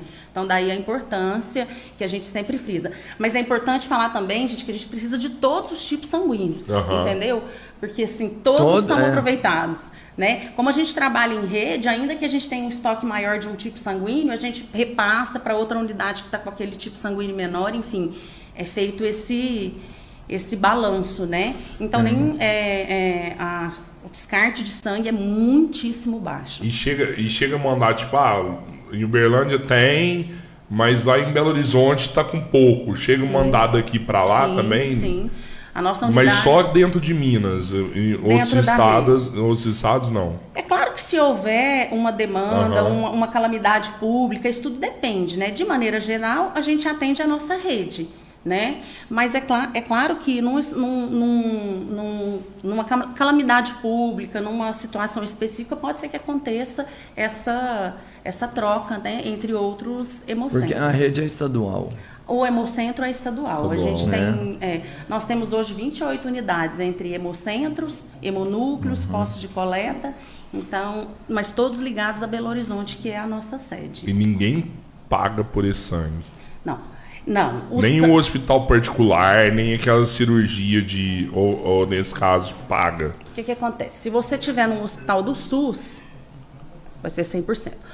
No hospital particular, ele vai te cobrar os custos que ele paga. Quando a Fundação Hemominas passa uma bolsa de sangue para um hospital particular, são cobrados os custos de produção dessa bolsa. As pessoas não têm esse entendimento. O produto sangue, ele não, é cobrado, porque ele vem de graça. Mas existe todo um custo para coleta, para os insumos, para a realização dos exames, para a equipe pessoal que essa bolsa gera. Então, essa bolsa é repassada para um hospital particular a um preço X que cobre exatamente os custos da bolsa. Agora, tem o preço que esse hospital particular X vai colocar Aí em cima é dessa bolsa, coisa. aí já é outra questão. Mas as pessoas questionam, às vezes, ah, Mas eu ele é sempre doei negociado sangue. sem intenção de obter lucro. Lucros, é. É, a gente ele é co- feito- é, é repassado feito para os hospitais particulares o custo mesmo em cima daquela produção que existe, né? Todo um custo de material, de, de equipe, de, de exame. Doei sangue a né, vida não. inteira, tava lá no hospital particular, tinha Paguei. que pagar um, um bolsinho de sangue. É porque você tá no particular. Se você tivesse no SUS, você não teria Não pago. teria esse teria problema. Aí escolheu errado, né? Aí. E, Exatamente. e- e- e eu, tava, eu tava vendo uma parada também, tipo, que medula também é foda esse trem, A né? medula, então, a medula é. mil- Não, não tem melhor, você precisa de todos. Mas a medula você consegue utilizar de, em maiores oportunidades? Não. A medula é uma específico. outra doação. A medula é uma doação para transplante. Né? Enquanto a transfusão é mais corriqueira, digamos assim, é mais comum, ela acontece no dia a dia, o transplante já é, pra, já é indicação para aqueles pacientes que têm uma falência nessa medula óssea, seja por uma leucemia, né? enfim. É, aí ele precisa do transplante de medula. A medula dele não tem mais capacidade de produção das células do sangue e ele precisa fazer o transplante. Aí como é que funciona? No Hemocentro, a gente faz somente o cadastro desse doador. É assim, ah, eu tenho interesse de doar medula óssea, eu quero ser um doador de medula óssea. Você vai comparecer até uma unidade da Fundação Hemominas e vai realizar um cadastro. O que é, que é esse cadastro? A gente colhe um tubo de sangue, em torno de 10 ml de sangue. Esse sangue é enviado para o REDOME, que é o Registro Nacional de Doadores Voluntários de Medula. Então ele vai lá para o REDOME. Ele é do Brasil todo, esse redome. Então, se você cadastra lá, chegando no redome, eles vão fazer os testes de histocompatibilidade nesse seu sangue. Que é o quê? Uma, é uma. Como se fosse um mapeamento genético do seu sangue. Então, vai lá avaliar né, a- os- as características genéticas do seu sangue, certo? De você que candidatou à doação. Essas características genéticas vão ser cruzadas ban- no banco de candidatos à recepção, de, a receber essa medula óssea. Então, os candidatos, né, os pacientes que estão esperando por uma medula óssea também têm esse mapeamento do sangue lá, né, essa, essa avaliação genética. Então, são cruzados esses dados. Achou alguém compatível, aí sim você vai fazer o procedimento de doação. Mas é assim. Então, cadastrei hoje. Pode ser que eu cadastre hoje e daqui 10 anos apareça uma pessoa que é compatível comigo. Aí a Fundação Hemominas vai te procurar. Rodrigo, nós somos aqui da Fundação Hemominas. É, você foi compatível em primeiro momento com um doador, com um paciente X, com um paciente. Na verdade, você não nem Você o nunca paciente sabia, conhece, né, o quem paciente é, conhece. totalmente Você foi anônimo. compatível com um paciente, a gente precisa que você retorne aqui para fazer novos exames. Então a gente vai fazer uma outra coleta para fazer um- alguns exames mais específicos para realmente determinar se você tem compatibilidade com aquele paciente que está precisando. Aí sim você vai realizar o procedimento de doação de medula. Aí o a doação de medula em si ela vai acontecer nos centros transplantadores, certo? E aí você vai ser direcionado para o mais próximo do paciente. Não é em Uberlândia, no caso. Não, em Uberlândia hoje a gente só faz transplante halogênico, que é do paciente para o próprio paciente. O transplante, o transplante autólogo, desculpa, que é do, do paciente para o próprio paciente. O transplante halogênico, que é de doador diferente, ele é realizado nos centros transplan- transplantadores. A gente tem Belo Horizonte, eh, Brasília, Ribeirão, e aí você vai dire- ser direcionado para aquele que está mais próximo da pessoa que trans- precisa receber. Aí a doação é feita nesse centro, no hospital, certo? O transplante de medula, você consegue fazer ele em que tempo? Tipo assim, eles me chamam aqui, eu tenho que me dedicar quanto tempo, enfim. Ele é rápido, como que ele é O feito? procedimento em si é muito rápido. É claro que você vai ter que fazer esses testes, você vai ter que Não, voltar sim. na fundação, depois você vai passar por um médico, ele vai avaliar suas condições clínicas, seu estado de saúde, se você não tem nenhuma doença que impeça, né, que você doe essa medula. Agora o procedimento mesmo de doação, ele é muito rápido. Ele é realizado em centro cirúrgico, sob anestesia geral ou peridural. Ele dura em cerca de 90, dura cerca de 90, min- 90 minutos. É muito rápido o procedimento. São feitas punções no, no osso da osso pélvico, osso da bacia. Ah, no, é, na É, pode bacinha? ser feito na, na coluna também, mas preferencialmente no, no osso da bacia. É o que a gente é como se fosse tirar o tutano do osso, É. né? Faz essas punções no osso da bacia, retira uma quantidade de medula óssea e essa medula vai ser infundida em outro doador. caralho isso aí. Não é feito sob anestesia, sob anestesia, então você não sente dor Não no sente. momento do procedimento. A internação, o procedimento é rápido, como eu falei, em torno de, 20 de 90 minutos, e a internação é 24 horas.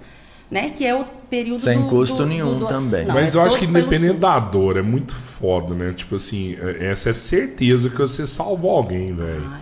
Não, É essa é. É, é assim, no você- sangue já é certeza, mas essa. Ah, fiquei dois dias nessa. Pô, cara, você salvou uma pessoa, velho. Você tá louco. Você salvou um filho, salvou um pai. E é uma salvou- responsabilidade. Todas as histórias que eu conheço de doadores de medula são para pessoas muito próximas. É porque é difícil até É você conseguir. apare- aparentado, é. É, porque é maior. difícil você conseguir um, um, vamos falar, um Compatível. compatível, exatamente. Então, geralmente acontece assim, de um irmão para o outro, Cara, e aí você pensa a importância Eu disso. falar que é de 1 para 100 mil no Brasil. É de É, um né? a de Mas aí, um olha pra aqui, você 100 tem uma a um oportunidade, milhão, cara. De Olha o um tamanho a, disso. em um Um milhão. milhão, É. é. É uma oportunidade disso, porque talvez o cara não tenha um irmão, não tenha um pai que é compatível. É, não, Você é o cara, o único de um em 100 mil com a capacidade de salvar uma pessoa. Cara, você é, um mega super-herói nessa hora. E assim, É. por isso, é, é quando a gente fala ah, é só cadastrar, não é só cadastrar, né? Existe uma responsabilidade muito alta quando você cadastra para medula, porque você gera expectativa num- numa Do pessoa que- que está precisando.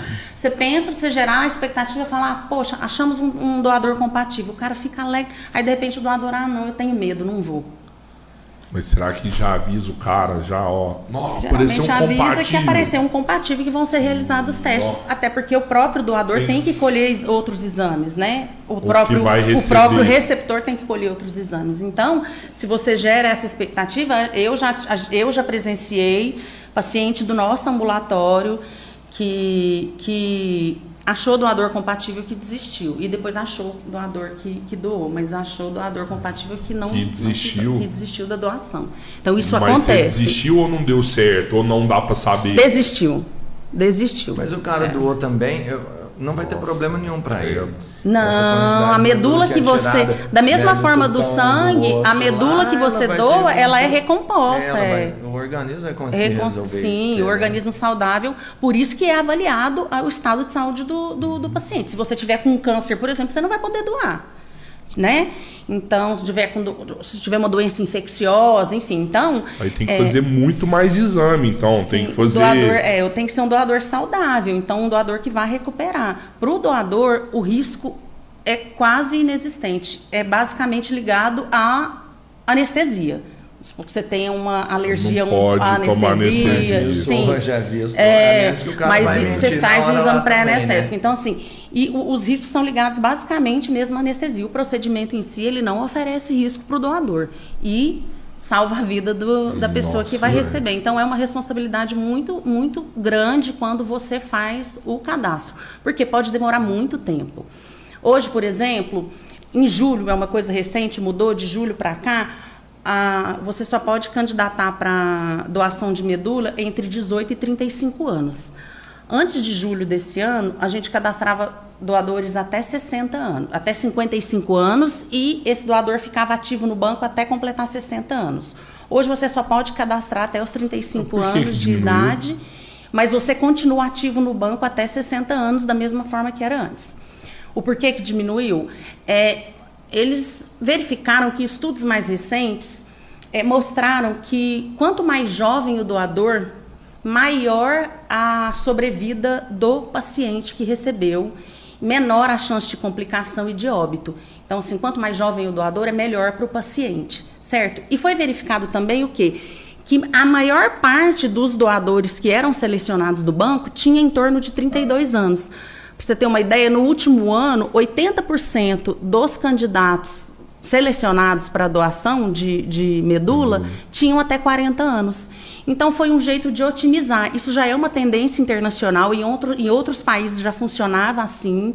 É, em outros países, é, geralmente é até 30 anos de idade que se pode fazer esse cadastro, porque otimiza. Você seleciona o grupo que realmente doa, né? então você economiza em outros, outros pontos e consegue investir mais naquilo ali. Investir como? Selecionando testes mais específicos, certo? Então, em virtude disso, houve essa, essa mudança que, como eu disse, já é tendência mesmo é, internacional. Então, hoje a gente cadastra até 35, mas você fica ativo da mesma forma É, que antes até os 60. 60. Então, eu posso cadastrar hoje com 20 anos e daqui 20 anos aparecer uma pessoa que é E o compatível. doador, ele, ele pode ser recorrente, ele pode doar.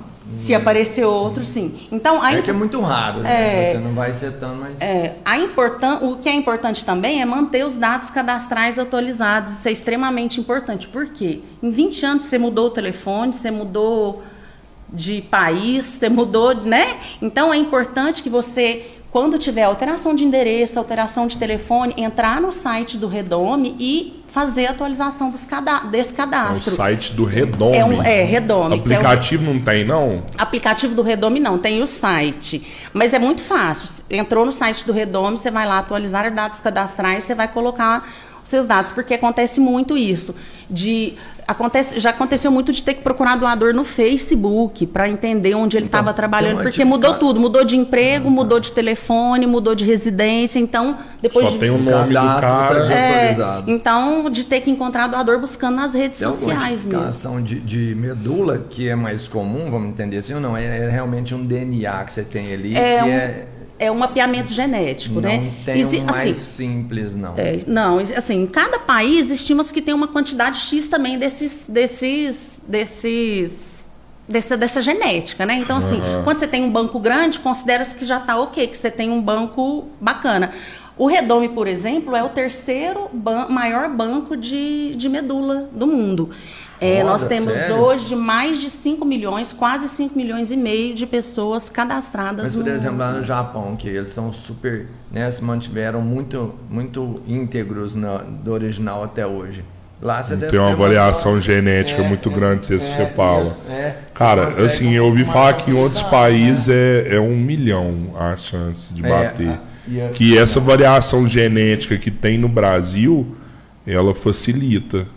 Sério? Eu ouvi falar isso trem, velho. Você está certo, não, né? mas. Pela lógica, era assim, como a proximidade é muito grande, é.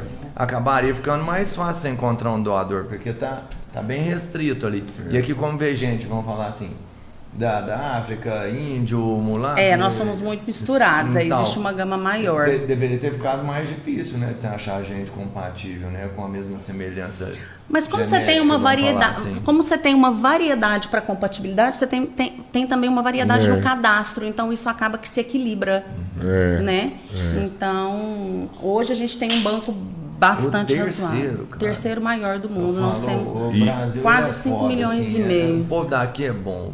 e não é só isso, é né? bom, né? O Brasil é bom. O Hemocentro não é só isso, tem mais coisas também, né? Sim, sim. Eu lembro quando, há pouco tempo atrás, estava falando que, que estava fazendo um estudo até de Covid com, com sangue. Num, Administração de plasma é de pacientes. Plasma do que, sangue, né? É, a gente começou com coleta de plasma. Isso foi para frente esse negócio? Sim, pacientes que. que é, doadores, pessoas que foram contaminadas com Covid doavam plasma, né? Doam plasma para ser infundido em pessoas que estão é, com Covid. Realmente tem isso. A gente tem as coletas por aféres, que é onde a gente coleta esse plasma também né? É, a coleta por aféres é a coleta de um hemocomponente específico.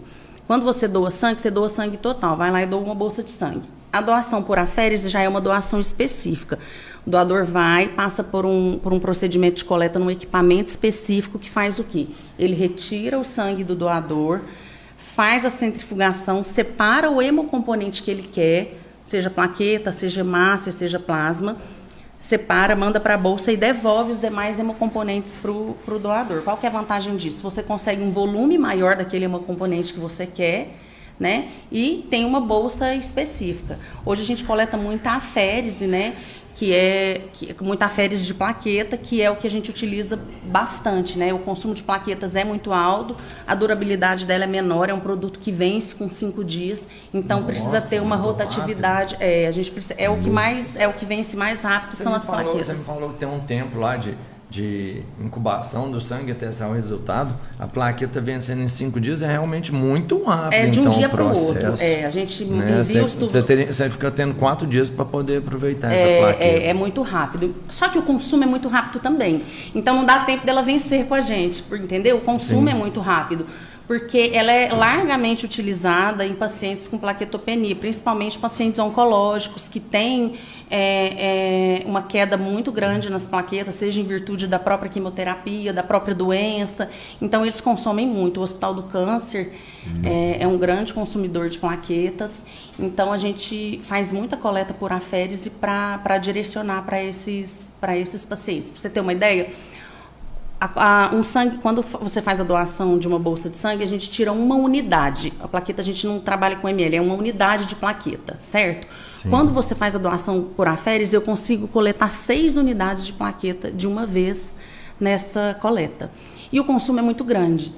Porque um, um paciente é, usa geralmente em torno de uma unidade a cada 7 ou 10 quilos. Então, um paciente de 70 quilos. Uhum. Sim, vai usar a 7 que é, você, você tirou então, de um. é, então, a, a infusão dela é muito maior. Uma bolsa. Ninguém. Tra... é, Nenhum adulto transfunde uma bolsinha só de plaqueta. Então, o Paciente consumo com realmente é muito 180 quilos.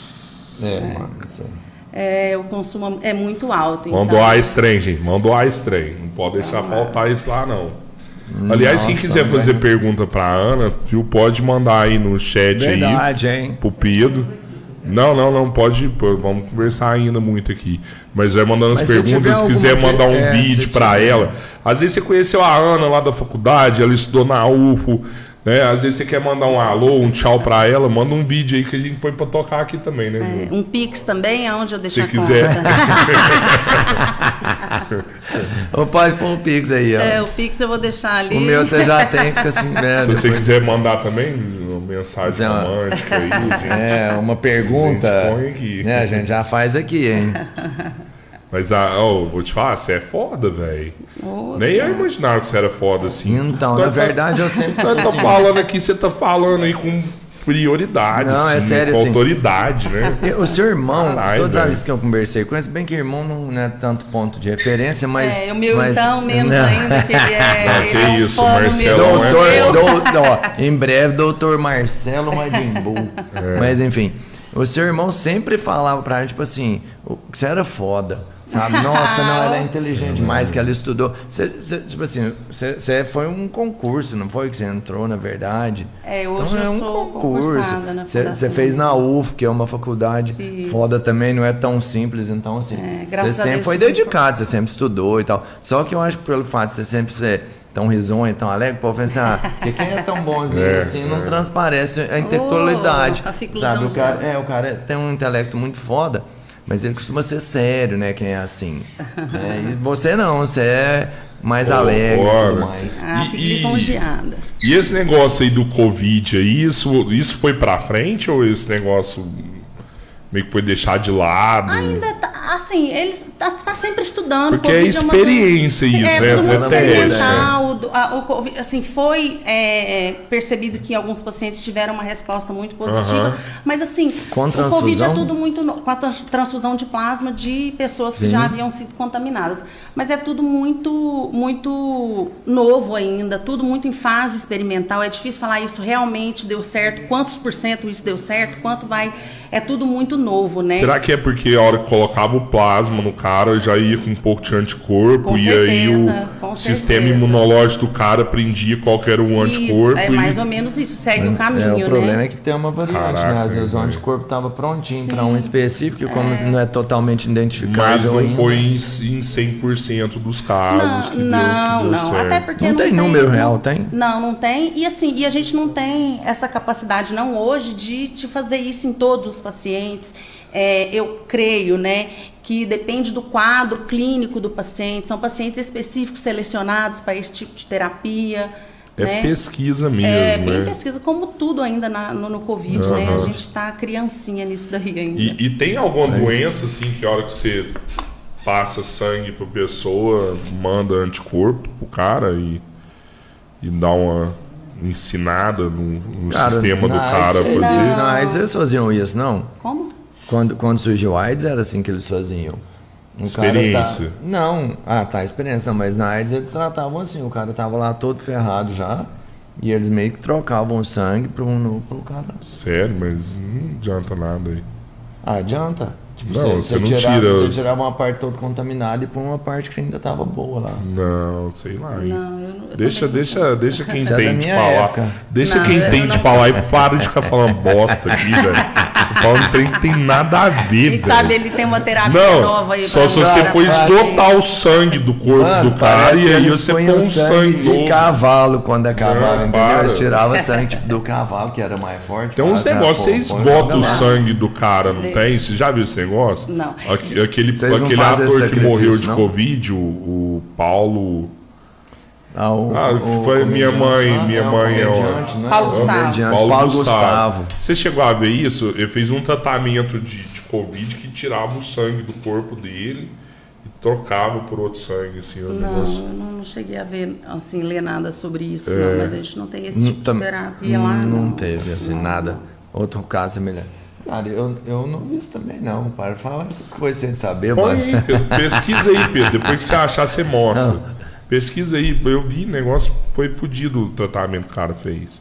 Não, ele tô- fazia eu um não, negócio eu- que tirava não, o sangue todinho Eu- do corpo Não, ele teve uma questão da parte. circulação extrapulmonar, né? Mas eu não, não- Essa questão do sangue, de fazer essa retirada do sangue, eu realmente não, não, não vi essa terapia, não. não- Ainda mais associado no Covid. Eu não É, quero falar um besteira aqui teste. não, um monte de vergonha de falar besteira, mas pesquisa aí, Pedro. Pesquisa aí que eu vou mostrar pra esse pessoal aí que eu não. que eu tô falando o que eu vi mesmo. Ah, eu também ouvi esse negócio aí do, do Oh, sangue de cavalo. E, era. e- e assim, O sangue de cavalo por depois que, de que você 1989. acha? Por que, que você acha que as pessoas não doam sangue hoje? Tem gente Não, que tem doam, medo. Eu né? acho que a falta de tempo. Hoje, eu acho que a falta de tempo é o grande mal da, da, da sociedade mesmo. Ou pelo menos a desculpa da falta de tempo, né? A gente sempre tem essa, essa questão, ah, eu não tenho tempo, eu não tenho tempo para isso. Então, tem essa questão de a maioria das pessoas hoje viver nessa correria mesmo, Aham. de ter essa questão da falta de tempo. Tem a questão do medo, tem gente que tem muito medo de passar mal, tem medo de agulha, tem medo de ver sangue. Tem a questão de deixar de lado mesmo, de não ter como prioridade até que se precise, né? Ou que veja um parente precisar. Quantas vezes a gente é, tem contato com pessoas que falam: Ah, nossa, eu sempre falei que queria vir doar sangue e nunca vim. Porque você vai deixando na sua lista de prioridades lá embaixo, né? E aí, de repente, nossa, meu pai precisou de transfusão, eu vi o quanto é importante, e aí se tornou um doador assíduo, né? Tem inúmeros fatores. Tem a questão social também, as pessoas às vezes têm dificuldade mesmo de acesso, né? Dificuldade de tomar um ônibus para fazer doação outro tem vergonha, né? O cara pode ter, sei lá, fez uma, uma aventura qualquer e fica com vergonha de ir lá, às vezes tem que relatar isso, né? Porque tem uma triagem, fica com vergonha. Talvez ele seja Você um já bom doou doador. sangue já? Já? Sério? Já doou, Pedro? Não. Já, já doou? Vocês vai lá, viu? Cara, eu doei uma vez, mas foi tipo lá. num ponto Você de doou, doação, sabe? Não, não foi no, no- onde você tá falando. Eles reuniram tipo, numa igreja. né? Sim. né? Se eu não me engano, São Não, Judas. a tatuagem igreja. não é assim, não. igreja- Se eu não me engano, São Judas. E a gente ia lá e doava, sabe? Foi, Qual que, é o, qual que é o negócio da tatuagem, 12 Ana? meses. 12 meses depois da tatuagem já pode realizar a doação. Um ano sem fazer É a um tatuagem. é. Tem quanto tempo você fez a sua última aí? Então você espera mais quatro. E você? Cara, tem uns quatro meses. Então você vai esperar dar um ano que eu quero que Mais vocês doem oito. sangue? É essencial vocês ficar aqui. Se vocês não doar, vocês não vão ficar aqui mais. Olha. Eu não fala- vou porque eu não posso, velho. Minha pressão é fodida. Minha pressão é fodida. 20 por 10. É, quando você tá e calmo, vai né? chegar Quando lá, tá vai me calmo. dar. Tomar cerveja ele pode doar sangue, não. Não, eu, eu, eu não. morro de Vai. vontade de doar sangue, Não, Eu vou lá Essa é a velha quinta-feira. história, eu morro de vontade. Sabe o que mas que eu- trava? Eu vou lá quinta-feira. Não, é a O meu medo é eles me excluir lá. Falar, velho, vai você não pode. mano, é o vai meu excluir. medo, cara. Você lembra da história da carne gorda? Quinta-feira eu vou lá e vou mandar foto que pra vocês vai verem que eu fui bugar ele é a história da carne gorda. Ele vai chegar e falar assim: você comeu carne assada? Quinta, quinta é amanhã, não é? É. Eu vou lá amanhã. Vou lá Beleza. amanhã, vocês vou mostrar a foto aqui, ó. Só que eu tenho certeza que eles vão me excluir desse trem, velho. Não, vai lá. Só tem um jeito você saber, você tem que ir lá. Você falou que doou num outro lugar que não era o Hemocentro, a gente fazia muito coleta externa, né? A gente São campanhas? Que, é, são coletas fora. A gente leva uma, a coleta para outras cidades, empresas. A gente fazia coleta em universidades, igrejas, é, tanto em Uberlândia quanto Araguari, quanto outras cidades. Mas assim, de dois anos para cá, a gente não tem feito, pelo menos a unidade de Uberlândia não tem feito essas coletas em virtude da primeiro da pandemia, Aham. que isso afetou muito o nosso quadro pessoal. A gente teve muitas pessoas afastadas por suspeita, porque né, hoje é, tem a suspeita do Covid, a pessoa precisa ser afastada, então a gente teve um afastamento. Tem essa questão das gestantes que estão afastadas automaticamente, né, em virtude da pandemia. Tem a questão de não poder ter aglomeração também, então as coletas externas geralmente são situações que existe uma aglomeração, porque as pessoas vão todas para doar, então a gente não tem feito, mas a gente já fez muito essas campanhas na busca de aumentar os nossos estoques, de manter. A gente chegou a fazer quatro coletas por mês em, em, outros lugares. A gente tem um ônibus e aí a gente vai com toda a infraestrutura da coleta, cadeira, homogeneizador, equipe pessoal, cadastro, computador, enfim, tudo equipamento de atendimento para intercorrência clínica, tudo para fazer. Então a gente já fez aqui em Iraguari, na Igreja São Judas, na IMEPAC. Né? É, em Uberlândia a gente faz em diversas universidades, empresas que são parceiras nossas. Hoje muitas dessas empresas levam os doadores, né, para nós. A gente tem uma equipe de captação muito boa na Fundação Hemominas, que no, no Hemocentro de Uberlândia em particular, que faz essa captação de doadores, essa parceria com empresas buscando é, que mantenha o fluxo de gente chegando, né? Ah, então tem alguém no Hemominas que, tipo, eu, empresa, eu posso ligar e falar, velho eu quero, quero levar um grupo. minha galera aí. Sim, sim, a gente tem a Patrícia, você pode ligar na Aí a Patrícia vira e vai, então vem tal dia que eu vou isso, organizar ela vai ajeitar, guardar um agendamento lá para vocês. A gente distribui essa equipe aos poucos para não ter essa questão da aglomeração. Hoje a gente não pode isso. chegar com 40 pessoas de uma vez, né?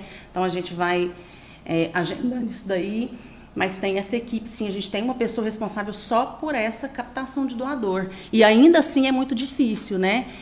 Então, se não tiver uma pessoa que seja responsável por isso depender realmente exclusivamente da iniciativa das pessoas chegarem até nós, os estoques estariam mais baixos. Você sabe me informar, porque isso aí não tem nada a ver com o que você faz lá dentro. Mas se é possível, porque assim, você me contou que você tem uma, uma matriz em Uberlândia, que é um dos braços, e vocês abriram um primeiro ponto de coleta aqui em Araguari que é, vamos falar, um, é auxiliado pela prefeitura daqui. Sim. O que, que é preciso para ter um outro bracinho desse, por exemplo, numa hum. cidade próxima aqui? O que, que precisaria? Cascalho é uma iniciativa Rico. da prefeitura, exata. A prefeitura tem que ter essa iniciativa e ir lá e buscar. Tupaciguara. Isso, ir lá e buscar o uma Hemocentro parceria. e falar assim, cara, eu tenho a intenção de ter uma coisa dessa na minha cidade. Sim, sim. É, é, Tem que partir do município. Sim, tem que partir, tem que atender os requisitos que a Fundação uhum. Minas precisa. É preciso uma avaliação do espaço físico que tem a oferecer, porque a gente precisa de um espaço físico que seja adequado para essa coleta, né? Tem aqueles requisitos mínimos que a própria vigilância sanitária é, ah, determina, claro. né, para que haja uma coleta onde seja garantida a qualidade desse produto. A gente precisa garantir que esse produto vai ter a mesma qualidade daquele que a gente consegue coletar lá no, no, no Hemocentro de Berlândia. E aí precisa ter disponibilidade da nossa parte do material, né? E da, do, do, parceiro em relação à equipe a pessoal, mão de obra, estrutura né? física, isso, que é a parte que a... E aí, isso vai ser... Não é decidido local, né? Não é uma decisão local, não é o Hemocentro de Uberlândia. Então, vai haver essa comunicação uhum. entre as uhum. duas partes interessadas. Isso vai ser levado para nossa coordenação geral, que é Belo Horizonte, Belo Horizonte para ser avaliado. E aí, dando tudo certo, existe o termo de parceria e, e, o negócio acontece. Não é muito rápido, né? Pelo menos o nosso, ah, entre Araguari é. e, e Uberlândia, foi um processo demorado, mas é claro que isso também envolve muitas outras coisas, né? Seleção de, de pessoal, a questão de de, de, de Agora, e Uberlândia de... é bom que é pertinho, né? Muito véio? perto, muito é. perto. É, a logística ficou facilitada, né? Para o material, depois que pegar, tem mais. que chegar logo com é. sangue lá, né? Hoje a gente tem no passe um motorista da prefeitura que leva a primeira leva de sangue, né? Então a gente não pode esperar até o final da coleta. Ah. Eu não posso coletar às 7 horas da manhã e levar esse produto para lá só uma hora da tarde. Então a gente tem que levar pelo menos em dois períodos, né? Então, de acordo com a distância, eles vão, a gente tem caixas específicas com placas refrigeradas, com, com temperatura monitorada que a gente faz todo esse controle desde a hora que pôs a primeira bolsinha, a temperatura que estava essa caixa, até a hora que eu fechei essa caixa, qual a temperatura que ela estava, né, que hora que foi iniciado o transporte. Então é tudo muito controlado, porque a gente precisa garantir a qualidade desse produto. Então tem que ter uma logística em relação à distância desse, desse município que vai ser parceiro, né? Quantas vezes vai ter que sair? Aqui em Araguari, por exemplo, em virtude da proximidade, a gente leva só duas vezes. A gente leva na metade do período, ali por volta das. A gente começa a coleta às 10, às 7 da manhã. Às 10 horas a gente leva uma primeira remessa de sangue, que já começa o processo de fracionamento e, e armazenamento na temperatura ideal. E aí, no final da coleta, a gente leva o restante da, da produção do dia. Então, é levado todo dia. A primeira leva é levada por um motorista da Prefeitura de Araguari. A segunda, o próprio motorista leva com, com o material é porque... que a gente traz. Ah, tá. Tem um material fixo aqui, a gente tem um material fixo e tem um material, os insumos que são trazidos de acordo com a, com a demanda, né? Toda semana antes da coleta. E, e tem. Você tava falando aí dos meninos aí, da tatuagem aí, um ano, né? Tem mais alguma coisa assim, tipo, que vocês falam, ó, não, isso aqui não pode, além tem a pressão que você É, tem falou, da né? pressão, tem uso de medicação, algumas medicações contraindicam a doação e aí vai depender de qual medicação, contraindica a, a doação por 48 horas, por um, vamos pegar uma medicação que contraindica por um tempo maior. A, Religião. é, a O isotri- quê? Religião. Não, religião não pode Tem receber. gente- Receber. Não, mas quem não Nem pode doa. receber não, Não vai doa doar. também, não. Não, mas isso aí. Mas isso não contraindica, isso é a própria isso, pessoa, É a pessoa né? que. É, não, eu digo, é, isso aí eu sei. Eu falo assim, pra vocês não, mas tem fatores que, além da tatuagem, que acabam que o cara não, Não, doar. eles não. A religião é lá na igreja lá. Que Ah, desculpa, desculpa então, foi mal aí. Então, tá aí, pô. Ai, que Queria falar alguma vergonha, coisa que agora, né? vergonha. Você falou de critérios. eu vou tirar você dessa saia É. justa. Você falou em relação a critérios. Existem vários critérios. Medicação. A gente pode falar aí de uma medicação que hoje tem sido muito utilizada pelos carecas de plantão, a finasterida, né? A fina- a finasterida é uma medicação que contraindica a doação por um período maior aí de 30 dias. Agora tem outras medicações que contraindica por 48 horas. É, cirurgia, uma cirurgia ortopédica vai ter um período X, se não me engano, são seis meses após cirurgia ortopédica, dependendo do tipo de anestesia. Então, os critérios são inúmeros. A gente tem um manual que trata somente desse- desses critérios e tem também no site da Fundação Hemomidas todos esses critérios discorridos bem, bem detalhados para que a pessoa possa consultar antes de ir. Você falou que tem um site onde a gente consegue fazer do, do- da, da doação de medula. Tem um site também que a gente consegue ver para doação de sangue, não é? A, gen- o- a doação de agendamento, por exemplo. Eu consigo ver quais são os requisitos antes de ir lá, por exemplo? Para doação de sangue, É? sim. No site. Aonde? É. No site. Hoje, para doação de sangue, você pode fazer o, o agendamento num aplicativo que é o MG App, é um aplicativo do Ah, Estado de Minas isso, Gerais, então. onde você ah, seleciona vi. Esse isso. aplicativo é fodástico. É, aí você consegue agendar. Você agenda para tirar a segunda via de documento, para carteira de carteira habilitação, tem tudo. É. E aí você é consegue fazer o agendamento para doação de sangue ou no site da Fundação Hemominas. Agora, os critérios para doação de sangue você consegue ver no site da Hemominas, que é www.hemominas.mg.gov.br. Você consegue ver esses critérios para doação de sangue. E aí vai falar qual é o tempo de inaptidão para cada procedimento. Que aí você já vai filtrar, por exemplo, ah, eu estou tomando tal medicação, fiz cirurgia tal e tatuagem há tanto tempo. Deixa eu olhar lá qual que é o tempo. Então você consegue ver antes de doar quais são esses critérios para evitar que você chegue lá e e, e seja inapto. Né? Mas se você não cons- consultar e quiser ir, de toda forma você vai, ainda que você consulte, de toda forma você vai passar todas as vezes pelas duas triagens. Pela né? triagem. É, é, todas as vezes você passa pelo cadastro novamente, onde você retifica seus dados cadastrais, né? Depois você passa pela triagem clínica e pela triagem hematológica. Mas Isso o é top, então, é olhar o site, que aí a pessoa já vai sabendo, já já, vai já, né, é, já é, dá, um, dá um time. Antigamente o pessoal falava que você doar sangue, você dependia do emprego, tipo, ah, o cara é funcionário público, eu tomava sangue e ficava dois dias sem, sem trabalhar, tem, tem isso aí? Quando você doa sangue, você tem um atestado que te dá é, 24 horas após a sua doação de sangue de, de, de folga, né? Assim, de atestado. Então, ele vale por 24 horas. E aí, isso vai depender da, da empresa, né? Cada empresa tem uma legislação. Ela pode é, aceitar um atestado de doação por ano, você pode aceitar dois atestados. Eu né? acho que um é obrigatório. Um é obrigatório, Um os é demais eu acho que é obrigatório, acordo com a, com a empresa se ela aceita, né? Agora, um atestado de doação de sangue realmente É você obrigatório. tem o direito. Agora, tem massa. empresa que aceita mais. Homens doam até quatro vezes no ano e mulher até três vezes no ano. Esse Ah, é o tem isso máximo. também? Tem um intervalo. Tem, tem um peso mínimo. Peso mínimo, de, na verdade, na balança nossa, 51 quilos, porque a gente desconta um quilo de roupa e acessório. O peso mínimo para doação é 50. Mas a pessoa na balança tem que estar com 51 para descontar um quilo de roupa e acessório. Independente da idade. Independente da idade e do sexo. Tanto homem quanto máximo? mulher. Então, e se Não. chegar uma criança lá e fala assim, obesa mesmo.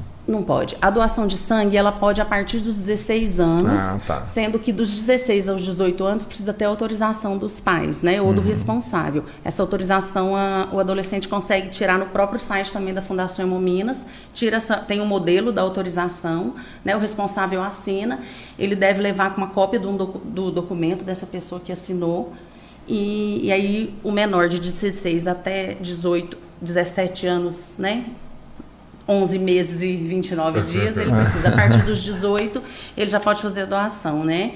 É, Então, a criança não pode. Agora, o peso mínimo é de 50 quilos em virtude da quantidade de sangue que a gente pode coletar. A legislação permite que a gente colete 8 ml de, até 8 ml de sangue por quilo na mulher e 9 ml de sangue por quilo no homem. Então, se a gente tem um doador com menos de 50 quilos, não vai atingir o volume mínimo que essa bolsa de sangue precisa ter. Por que, que tem um volume mínimo? É, toda bolsa de sangue, toda bolsa que a gente trabalha, ela já vem dentro uma quantidade de anticoagulante e solução preservante. O que, que essa solução faz? Ela impede que o sangue coagule. Porque se você doa sangue e põe numa bolsa sem nada, vai virar um coágulo, né? Exato. Então tem uma quantidade de anticoagulante nessa bolsa e de solução preservante. O que, que essa solução preservante faz? Ela aumenta a durabilidade desses hemocomponentes, certo? Então a gente pega aí a hemácia, ela pode durar até 42 dias dependendo da solução conservante, certo? É, então, se você doa uma quantidade menor que 450 ml, é, essa, ou na verdade menor que 410 ml, é, pode ser que essa, essa solução seja muito para a quantidade, Pra de sangue. quantidade de sangue Da mesma e forma que aí você fala assim, uai, então eu peso 120 quilos, eu posso doar quantos ml? Calculei, não, não pode. O máximo é 450, porque acima disso também, a quantidade de anticoagulante que está na bolsa e de solução Ah, vai ser preserva- preservante vai ser pouca. Mas Então, um cara, assim, eu com um 80 quilos, eu dou 450 ml, que o sangue é meio proporcional ao volume do, do corpo, do tamanho do É, corpo. é. O cabeleira pode doar duas bolsas Ele de poderia, 450 é, ml. ele poderia pela legislação sim, mas a padronização nossa é 450 ml de sangue, é o máximo que a gente colhe de um, de um doador por doação. E aí tem o intervalo, o homem pode doar com intervalo de 60 dias, a mulher com intervalo de 90 dias. Mas o máximo de doação num período de 12 meses do homem é 4 e da mulher é 3. Então, mais ou menos para a pessoa se organizar, uma mulher pode doar aí de, de quatro em quatro meses, e aí ela tem as três doações e o homem. Você Tem. falando de homem e mulher, tem algum problema para mulher? Tipo assim, quando ela tá, por exemplo, no período de menstruação, porque ela ali, ela tá perdendo sangue, não? Não, a menstruação não impede a doação. Não afeta em porque nada. O, não, é porque o sangue que a, que a mulher perde na menstruação é nada mais que uma descamação ali do, do, do útero que se preparou para receber uma gestação que não veio. Agora, ela não pode estar gestante. Ela não pode estar gestante, não tem que ter o período mínimo da cesárea, né, de amamentação. Eu agora não vou lembrar é, de cor, mas a gestação sim impediria. A menstruação, não. Não. Não. A Ah, mulher... amamentando também não pode. Não, se for amamentação exclusiva, não. Se a criança estiver amamentando, mas já tiver. o- Aham. Aí pode. Aí pode. Agora, a mulher não doa. A gente não usa mais o, a- o plasma feminino para transfusão. Porque a gente tem uma reação transfusional que chama TRALE, que é uma reação onde que, reação que o paciente que recebe o sangue pode ter, que é de uma lesão pulmo- pulmonar aguda, que ela ainda é bastante desconhecida, os mecanismos, mas assim, estudos mostram que pode ter uma ligação com, com proteínas presentes no plasma da mulher, principalmente mulheres multíparas, né, que tiveram inúmeras gestações, mais de uma gestação. Sim. Então, por esse motivo, a legislação, eu não vou falar o ano porque eu realmente não me recordo, mas é recente, é mu- muita Ah, data para lembrar. Não, você tá Você é, viu, mano, mano. E aí- Você Rapaz não, foda- E aí a gente parou de usar o plasma, assim, a Fundação Hemominas é, parou de usar por de- determinação legal, né, o plasma feminino para doação e para transfusão. Então não se transfunde plasma feminino, bem como a gente não coleta aféres de plaqueta de mulheres. É a única diferença de doação de homem para mulher, à exceção do peso também, né? Que, como mulher a gente coleta menos, uma mulher que pesa Oito e- de 51 quilos até 56, ela doa só 410. A partir de 56 quilos, ela doa 450 ml. Agora, o homem, pesou 51 quilos, ele já está apto para doar os 450. 450 ml. Essa é a única diferença. No mais, não existe nenhum outro critério, né? É só a questão mesmo da gestação e do, do plasma feminino. Olha, e, e risco zero para quem vai doar sangue. Tipo assim, igual a gente tava falando, ah, o, o, o rapaz na década de 80 ele adquiriu um HIV numa transfusão de sangue. Sim, não, a doação Ah, de eu vou doar, não tem risco eu ficar doente Risco que é de- não, que o bagulho, não. esse trem, não. Risco de contaminação por doação de sangue é zero. Você nunca vai adquirir uma doença é, transmissível pela doação de sangue. Agora, o risco de ter uma intercorrência clínica pós-doação, esse existe, né? Existe. A gente tem aí Tontura. é, é, uma parcela é, das pessoas que doam, né? Mas é uma coisinha à toa. Na Fundação Hemominas, o nosso índice de Pouco. intercorrência clínica é muito baixo, porque a gente tem um cuidado muito grande de é, se pre- preocupar com a hidratação desse, desse doador antes da doação. A gente sempre orienta o doador a importância de hidratar. Então, você foi a primeira vez, você vai ser orientado que numa próxima doação hidratar bastante, tanto antes quanto depois da doação. É oferecido um lanche antes da doação, suco, né, barrinha de cereal. Já teve um lanche me- melhor, hoje é um lanche mais industrializado. melhor o rango, né? É, o pessoal fala. resumido. É, muito antigamente, há uns Mais 10 anos atrás, 12 anos atrás, a gente oferecia Era um tipo pão um com. Era um pão. É, na época da UFO era muita coisa. Aí depois Ah, no Hemocentro a gente tinha um pãozinho com ovo e, e queijo, Ah, é, e bom, iogurte, é, fruta. Mas aqui em Araguari tem também o Tem um o lanche. Aqui também? oferece um misto, oferece Ah, um biscoitinho. É. Agora, lá em, em Uberlândia, em virtude de determinação da própria vigilância sanitária, a gente não pode manipular o lanche lá. Então, aí tem que ser lanchinho industrializado. Mas é oferecido um lanche, é um suco, tanto antes quanto depois Melhor doar sangue aqui, então. Aqui ainda é um misto, mano. É, aqui mal. exatamente. Então a vigilância sanitária foi lá e falou. É, né, é, por determinação não vai pode manipular, isso. porque está perto de, de, de É, componentes. de- enfim, de até poderia, mas ia ter que ter toda uma adaptação, uma dificuldade Sim, extrema, né? é. Com certeza. Então hoje a gente tem esse lanchinho. E o vigilância ia fazer igual faz com os restaurantes. Ó, adapta isso aqui. Adapta, adapta, adapta, adapta. É, Ana, me fala uma coisa. Você não fica na transfusão mesmo, não, ali no front, não. Eu, eu fico, eu sou igual o Bombril, né? Eu fico em todo, Todo lugar. lugar. Eu sou responsável técnica, a minha função é a responsabilidade técnica pela equipe de enfermagem. Então, eu Uhum. sou responsável tanto pela equipe da coleta quanto, pe- quanto pela equipe do ambulatório.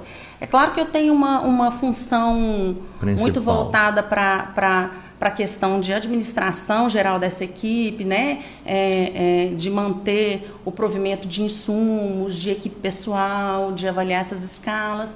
Mas eu estou sempre em todo lugar. Eu estou na coleta, estou no ambulatório. Você já viu fico- alguém que foi doar sangue, tipo assim, igual a gente vê uns vídeos aí, o cara desmaiou, passou mal, tipo assim, ah, Eu tava não. pensando nisso agora, deve ter umas histórias do caralho. É, mano. sabe, dizer, o É, cara- já Ah, não, Pode tirar, pode É o que eu te tirar. falei.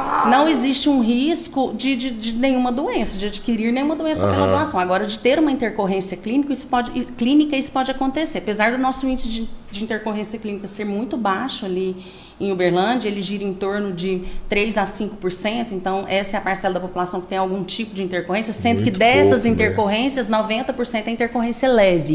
O que que é uma intercorrência leve? É o que a gente fala o reflexo vasovagal. É uma queda de pressão arterial. O doador às vezes tem uma queda de pressão arterial, tem uma sudorese, às vezes apresenta náusea. Nossa, ali um sudorese ainda é. ali. Não, mas então assim, qualquer sintoma mesmo. né, É, é, é uma né? reação leve. Essa reação é uma reação muito tranquila que a própria enfermagem libera sem precisar nem de avaliação Uhum. médica. Agora, pode ter uma reação mais, mais grave, né? De ter uma crise convulsiva, de ter perda de consciência rápida ou, ou, ou mais demorada um pouco. É, a gente pode ter uma intercorrência na hora da punção, ao invés de funcionar uma veia, funcionar uma artéria. É considerado uma intercorrência. Formação de um hematoma, ficar um roxinho ali onde funcionou, porque a gente utiliza um catéter calibroso, né, para fazer a, a coleta de sangue. Porque a nossa coleta ela tem que, que durar até 12 minutos. A coleta não pode ultrapassar esse período de 12 minutos. Então eu tenho que coletar uma quantidade razoável de sangue num período curto. Então a gente precisa de um catéter calibroso. Então não é a mesma agulha que você vai lá e colhe um exame de sangue. É uma agulha mais Entendi. calibrosa. Então pode ser que na hora de realizar a coleta ou na hora mesmo de tirar essa agulha forme um hematoma ali. Então isso é considerado uma reação. Então Existem essas, essas Até hematoma é considerado uma reação. intercorrência. É uma, inter... é uma é, reação à doação. é. Caraca, velho. Tudo que sai do normal. Você chegou lá sem o hematoma. Se você saiu com um hematoma, você teve uma reação, né? É uma intercorrência na, na, na doação. Então, assim, é- existe um critério muito grande, existe uma preocupação muito grande em, prote- em se proteger esse, esse doador, né? Afinal, é ele quem faz a máquina andar, né? né? É, Ele então, dá o start na máquina, é, né? Então é isso. vem é. ele precisa chegar lá, ele precisa ser bem atendido. Então, se vou puxar um pouco também a sardinha para Claro. para nós, assim, Faz o gente- merchan a gente tem um serviço realmente diferenciado. Não foi uma ou duas vezes, são inúmeras vezes que a gente ouve das pessoas que estão lá. Gente, ninguém acredita que isso aqui é serviço público. Infelizmente, existe uma visão muito ruim do serviço público, né? Ah, ruim sabe. é um pouco real, né? Assim, não é. Até não faz é a fama deita na cama. é É, existem muitas né? situações em que a fama foi feita me- realmente por, por uma por uma prestação de serviço não É um Exato. tão adequado, de tanta qualidade, mas não é a realidade da Fundação Hemominas. Para vocês terem ideia, a gente trabalha com metas lá. Nós som- temos metas para tudo. A gente tem uma meta de satisfação, tanto dos doadores que são atendidos, quanto dos pacientes, de 98%. Você tem noção? Não é bem tampa, hein? É meta de fodão, futurista em game. É, a nossa trabalha em 99,8, É uma mais ou meta, menos é né? isso, Eu falo né? assim, porque é uma meta de empresa particular mesmo. É claro, não, né? nove- ah, o 98 quer é dizer, muito, muito bom. 98% das pessoas que entram lá tem que sair satisfeitas. Até porque você não, ninguém consegue agradar todo mundo, você tem É. e que ter eu essa conto margem uma de- coisa, a gente bate essa meta. Quase Bacana. Tem uma bacana. pesquisa depois gente- que o cara sai de lá A ele é gente tem uma gestão de qualidade muito forte ali na Fundação Hemominas. A gente tem um, um núcleo que é responsável só pela gestão de qualidade. Então a gente avalia tudo. É, tem um número mínimo de avaliação que a gente precisa fazer dos doadores. Então esse número é real. A gente não avalia uma parcela pequena. É Aham. avaliada uma quantidade mínima. E o doador não só avalia, como ele tem a oportunidade de discorrer sobre o que, que ele quer, seja sugerir, seja elogiar, seja criticar, né? E ele tem a oportunidade de colocar se ele quer um feedback daquilo que ele escreveu ou não. Então, se ele sai e reclama que o banheiro estava sujo, eu vou ligar para ele e ele deixar que quer um feedback, eu vou ligar explicando o que, que aconteceu naquele dia, me desculpando. É um sistema de gestão de qualidade muito forte, como eu te falei, 98%. E a gente bate. Então, assim, a gente ouve muito. mu- Assim, claro que as críticas existem. É, é humanamente impossível você atender um público né, tão grande quanto a gente atende, em 1.800 pessoas por mês, e não ter uma reclamação. Mas a maior parte dos comentários que vêm nos questionários são elogios. Então, assim, nosso serviço é de altíssima qualidade. E quando o cara reclama é que o lanche estava pouco. A- É, ele tem um e eu vou te a contar mais, que né? pelo menos 70% das reclamações estão relacionadas ao lanche. É, Tem né? muita gente que lembra do pão com ovo, o pessoal não esqueceu. a Não gente dá, né? Não dá, né, É? A maior parte das nossas reclamações estão voltadas a isso, assim, a coisas que fogem da nossa. É, é eles- né, é, por né, exemplo, né, ah, do Wi-Fi é uma coisa que a mas- unidade de Uberlândia não tem como controlar. Ah, não tem Wi-Fi, ah, é o resultado dos exames pela internet, são é, é o lanche, são coisas que fogem ao nosso controle, a maior Uhum. parte das reclamações. Mas o maior que a gente tem mesmo é elogio, é um serviço muito elogiado. É, é um tratamento muito diferenciado mesmo. Os doadores são tratados com muito carinho e respeito, como eles merecem. Existe uma preocupação muito grande nessa satisfação, não só do doador, como dos nossos pacientes. Tanto que eu falei que a maior parte das vezes a gente atinge essa meta de 98%. É, no ambulatório nem se fala, nossas, nossas meninas têm um relacionamento muito bacana com os pacientes, um cuidado mesmo, que os pacientes ficam, pessoas que não estão acostumadas, quem já é nosso paciente de Aham, o já da- da sabe, medalhinha já mas sabe. quem chega lá, assim, paciente que nunca foi atendido, fala, caraca, eu não sabia que no SUS isso aqui é SUS mesmo, é inacreditável que a gente não paga por um serviço desse. Você chega num lugar, você não pega fila, um lugar limpo, bonito, bacana, com pessoas sempre te recebendo bem, porque nossa equipe é Banheiro limpo, pelo que você um falou. lugar muito limpo. Então, assim, e um, um- um ambiente bacana, é um lugar muito gostoso, não só de, de se ir para doar, como de trabalhar. A gente é, é muito bacana que eu vejo ali no, no, no Hemocentro pessoas dedicadas à causa. Muita gente pensa que a gente é voluntário, né? Porque, assim, em virtude sim. do serviço ser de doação Aham. de sangue, é claro que nós não somos, mas existe uma ligação nossa muito forte com essa causa da doação.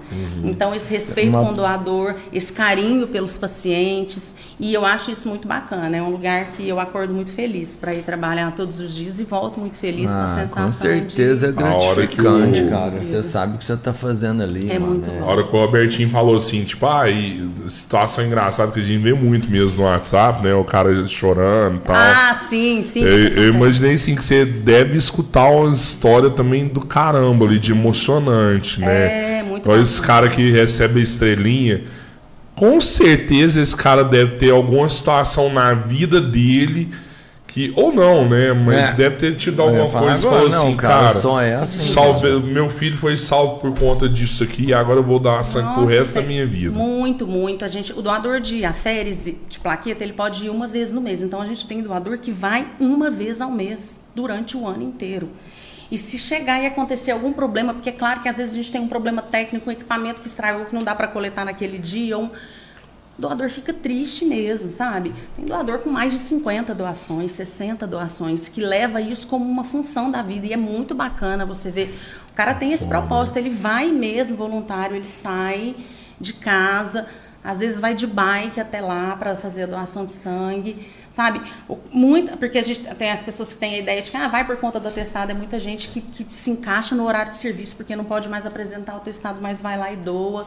Então tem muita história bacana sim, e tem coisa engraçada, tem muita gente que que Chora no tamanho da agulha tem, é, tem, tem muito cacete de agulha.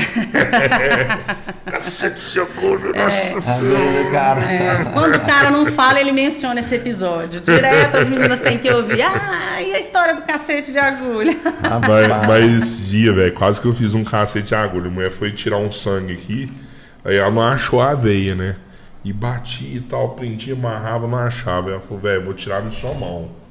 Ah, beleza, né? É um lugar bastante Aí ela dolorido, né? meteu aqui na mão, velho, mas doeu, mas doeu. Você soltou um cacete agulha pra ela. cacete de agulha, porra, cara. Geralmente são assim, quanto maiores os meninos, Não. maior o medo.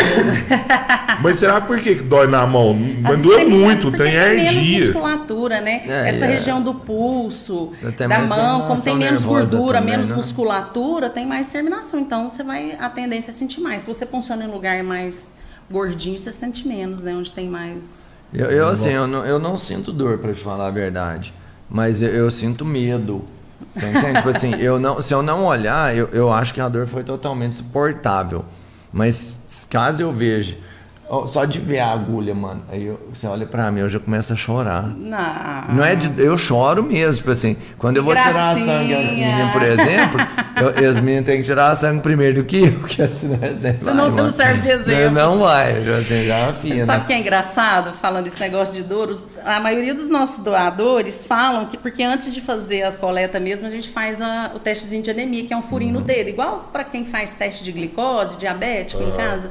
As pessoas falam muito que aquele furinho dói mais do que a, a, a agulha. Nesse eu já e é falo, muito nesse comum as pessoas falar, ah, toda vez que vai fazer o testezinho, nossa, esse furinho aí dói muito mais do que lá dentro. É muito comum a gente ouvir É, isso. não é- então não eu acho que a essa dor dor é assim mais do mesmo, não tem psicológico. dor, é. é. É, Não, a é, doação mas- mesmo não dói, não né? dói. Agora Mas a aqui já dá pra você punção, a hora de falar, retirar, ó, você tem essa agulha lá, né? sensibilidade. é. Oh, e, pontinha. e assim, ó, agora, agora eu vou te perguntar, até porque eu tenho curiosidade, vou aproveitar que você tá aqui. Que a gente nunca conversou sobre isso. É, é até estranho ver assim, o tanto que você sabe do seu trabalho, o tanto que você se dedica ao seu trabalho, e imaginar Foi que você tem mesmo, outras mano. coisas, que de repente, de um tempo pra cá, você resolveu ter outras coisas na sua vida e pá, Sim, é. vou, vou, vou, vou, vou ser empresária agora. Não, eu já você já, já, fez, já não tem É, mais. a não- pandemia a gente fechou. ah, por conta da por pandemia. conta da pandemia. A gente fechou por conta da correria. É, a Ludmilla iniciou com outros projetos, que era minha sócia, eu tive a Mariana, né? Então o tempo ficou curto para conciliar. A minha carga horária na, na Fundação Hemominas é extensa. Então, Aham. para conciliar mãe, esposa, funcionária, empresária, não rolou muito, É, não. Eu acabei tendo é. que priorizar o que é minha, minha profissão mesmo de, de escolha, que é a enfermagem, né? Ah, Então hoje profissionalmente eu Valeu, sou a enfermeira responsável técnica pelo Hemocentro.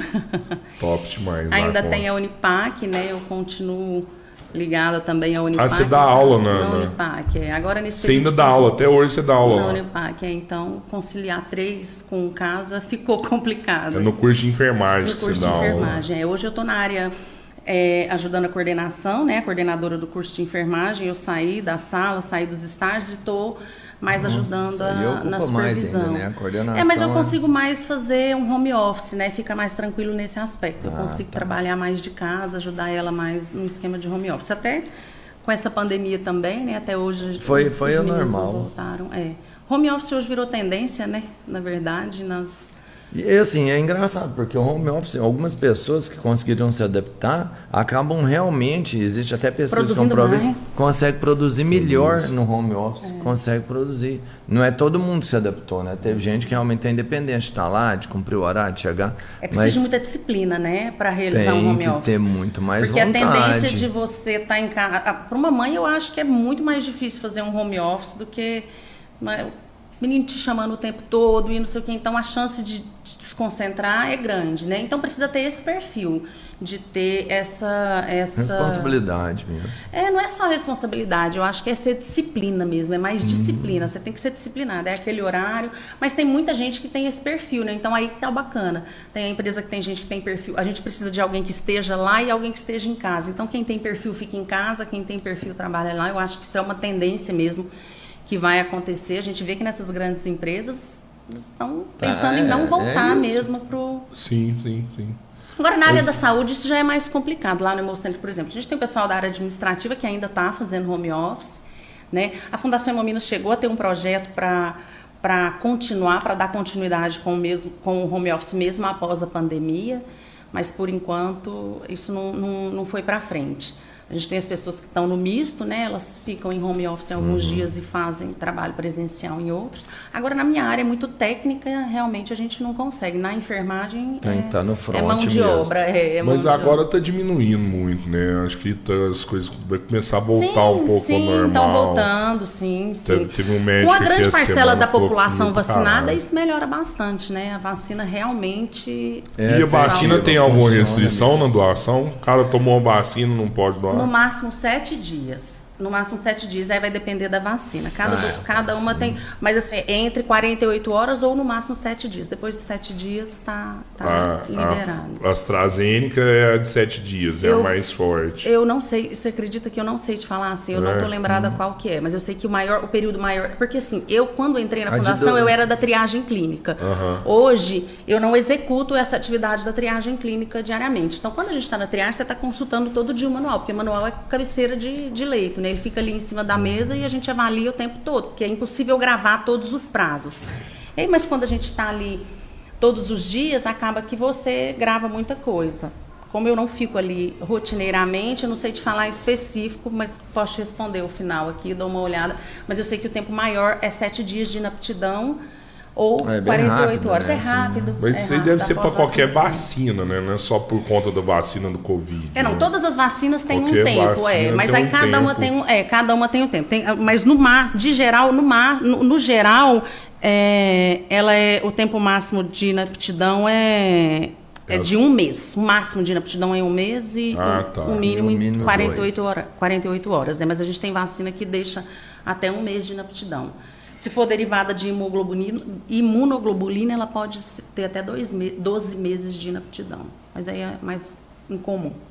Mas de maneira geral são esses os prazos. Agora existem vários outros critérios, né, que, que são avaliados aí na triagem clínica. Como é que tá aí, Pedrão? É mesmo? Caralho, velho. Tomara que eu consiga Manda responder. hein? Será que, será que o pessoal lá que trabalha com a Ana Paula tá perguntando aí? Pô.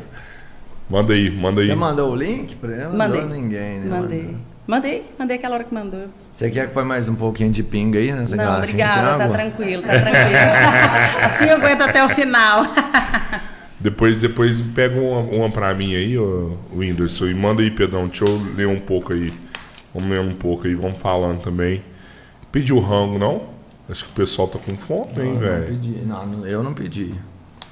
O que, que você quer comer, Ana? Eu estou de dieta, eu e meu marido. Sério? Ah, ela já manda os Você dois. né? emagreceu, Assim, hein? Ele Não, emagreceu. Vocês não tá tá vendo, mas o academia. marido dela tá aqui, viu? Não, ela já manda tipo assim, eu e ele. Por quê? Porque se ele começar a comer ali, ela já vai, que isso? Já me sinto no direito, né? Não, pô, já põe no regime, Você, deixa. você emagreceu mesmo, velho. Emagreceu. Tá. Massa, hein, velho? Mas você tá fazendo uma musculação, não tá? Valeu. Aqui, os braços tá grossinho. Nós estamos pô, num tá- plano tá de um reeducação maromba alimentar. Aí, mano. Tem cerveja aí, Júnior? Se você emagreceu, vai cerveja que você tá tomando, né? Tem. Pega, aí, pega mais uma aí pro, pro Júnior aí, pô. Vixe Maria, tem um punhado aqui mesmo, velho. Essas perguntinhas aí eu vou te falar, é, é Ó. um dos momentos que eu mais gosto. Ó, vamos lá então. É porque minha mãe participa sempre, eu acho tão legal dela. Todos os dias ela mandar uma lá e tal. Ah, as mães. Eu O que adoro. seria do mundo é, sem as o mães? que seria do mundo sem as mães. É. Ó, pra começar, tem uma galera aqui que tá. Achou massa demais o papo aqui que a gente tá. Achou que é- é- realmente é, é super relevante. Assim, tem muita coisa que você falou aqui que eu vou te falar, cara. Eu não sabia, sabe? E a gente é próximo, né? E eu, e eu não sabia desse negócio. E, e eu acho que quem vê, cara, é amanhã, velho. É amanhã. Se quiser ir lá, me liga que eu, eu vou. Eu vou. Me liga Faz nós a, vai filmagem, junto. faz a filmagem, vamos registrar isso vai aí. junto. Ó, é... a nega tá vendo a gente também. Perguntou aqui, ó. Ganhou neném há três meses. Quando ela pode doar? Você meio que falou isso, É, né? depende da amamentação. Se não tiver uma amamentação exclusiva, depois de seis meses após a cesárea, pode doar sangue. No mínimo Então, seis meses após a cesárea. É porque a nega teve um problema que ela, hum, acho que por conta da prótese, ela não, não produziu muito leite, né?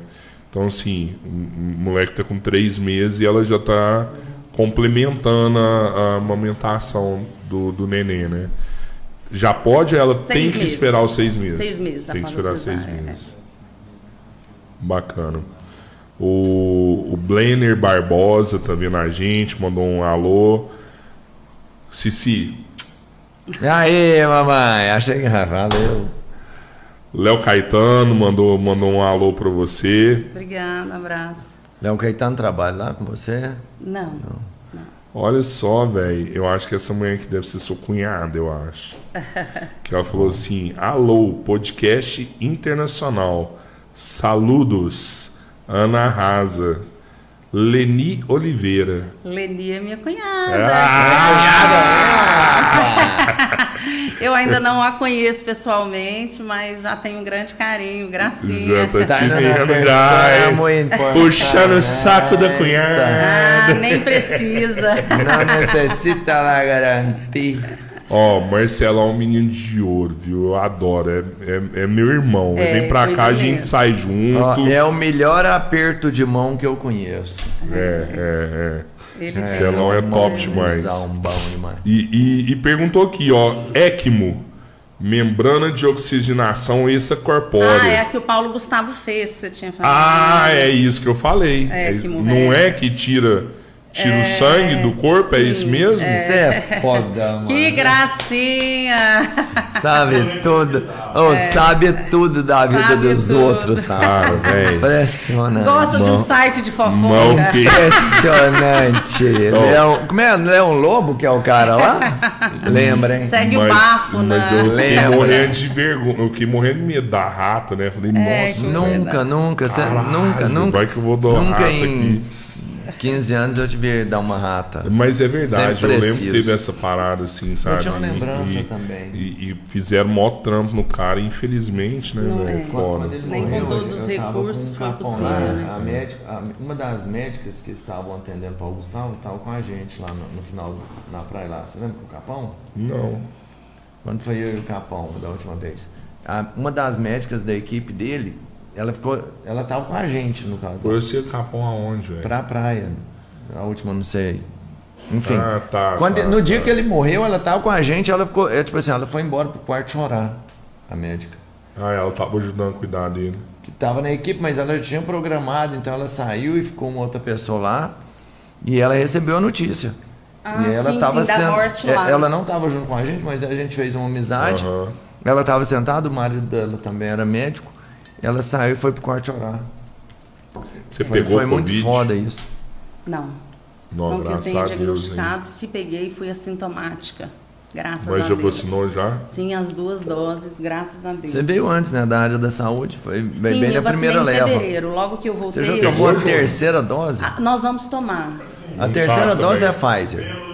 A terceira dose para a população, para profissional da área de saúde, vai ser preferencialmente Pfizer. A gente já recebeu um e-mail avisando que vai. Mano, eu, assim, eu não sei se eu a terceira enganado. A dose terceira para dose tem que ser a Pfizer pra todo mundo, que é uma, sabe? Porque senão vai ter a quarta, a quinta. É, eles estão tentando, né? Isso depende muito da quantidade que tem, mas está tentando. A gente recebe profissional da área de saúde. É. Vai e ter uma Pfizer isso. receber. é, Perfeito, perfeito. dose. Tem que ser. Eu Tem quero que tomar tudo que tiver de vacina. Também, eu vacina Eu tomar. achei que você é ia falar que ia tomar tudo tem de cerveja. aqui. Também. Fez uma cara tão boa pra falar. Só... Não, Depois eu- vocês assistem essa, essa cena que ela falou assim. Eu quero tomar tudo quanto é. Eu falei, vai falar cerveja. pô. Não, mas a satisfação é. é eu vou falar que é até É até maior. melhor, É. né? É A hora que você lê a né, vacina a entrando no braço, meu amigo, eu vou te falar um negócio, rapaz. Pouca doido. E, e esse trem é engraçado, porque é, por mais que. Cara, muita Não, gente pô. meteu o pau na vacina, mas o. o- Cara, o, mas o- os o números brasileiro, mostraram. o brasileiro quer vacinar, o, né? Assim, Não, É, eu não sei cara. se muita gente meteu o pau ou se o, o- o povo que meteu o pau falou mais alto, mas foi uma não, o parcela. povo quer vacinar. Não, mas né? os números mostraram. A maioria Chegou quer uma vacinar. época- a vacina vacinar. boa é vacina no braço. Exato, exato. Nós temos um sistema de imunização maravilhoso. A gente toma vacina quando nasce, dentro, dentro lá do, do hospital, sem consultar ninguém se autoriza ou não. Quando você nasce, você já toma BCG de cara lá no hospital e ninguém pergunta para sua mamãe se você quer ou não. Então, a gente tem um calendário extenso de vacinação e graças a esse calendário a gente conseguiu erradicar gran... doenças que já Uhum. mataram muito, já Muita deixaram muitas gente, né, sequelas. Então é inadmissível em pleno 2021 a gente falar de vacina. A gente tem que ter um respeito muito grande pelos cientistas que estão aí, que descobriram tantas vacinas e que hoje propiciam que a gente tenha filhos saudáveis como estão, Uhum. livres de doença que antes eram é, extremamente comuns. Então, um salve para o nosso SUS, para os nossos Oh, cientistas claro. que tanto que tanto lutam, que tanto É. estudam, que, que despendem tempo É foda mesmo. tempo, estudo, dedicação, tudo para desenvolver a vacina e para vir o Zé das Couve falar que não vai tomar Ah, a- vacina. a verdade é- Não, não, assim, A verdade é que a gente não deve politizar a saúde. Saúde fica ali, Eita. política fica aqui Exatamente. e pronto. Não, mas é Aí, isso não, mas é essa aí, essa é a frase, essa é a frase.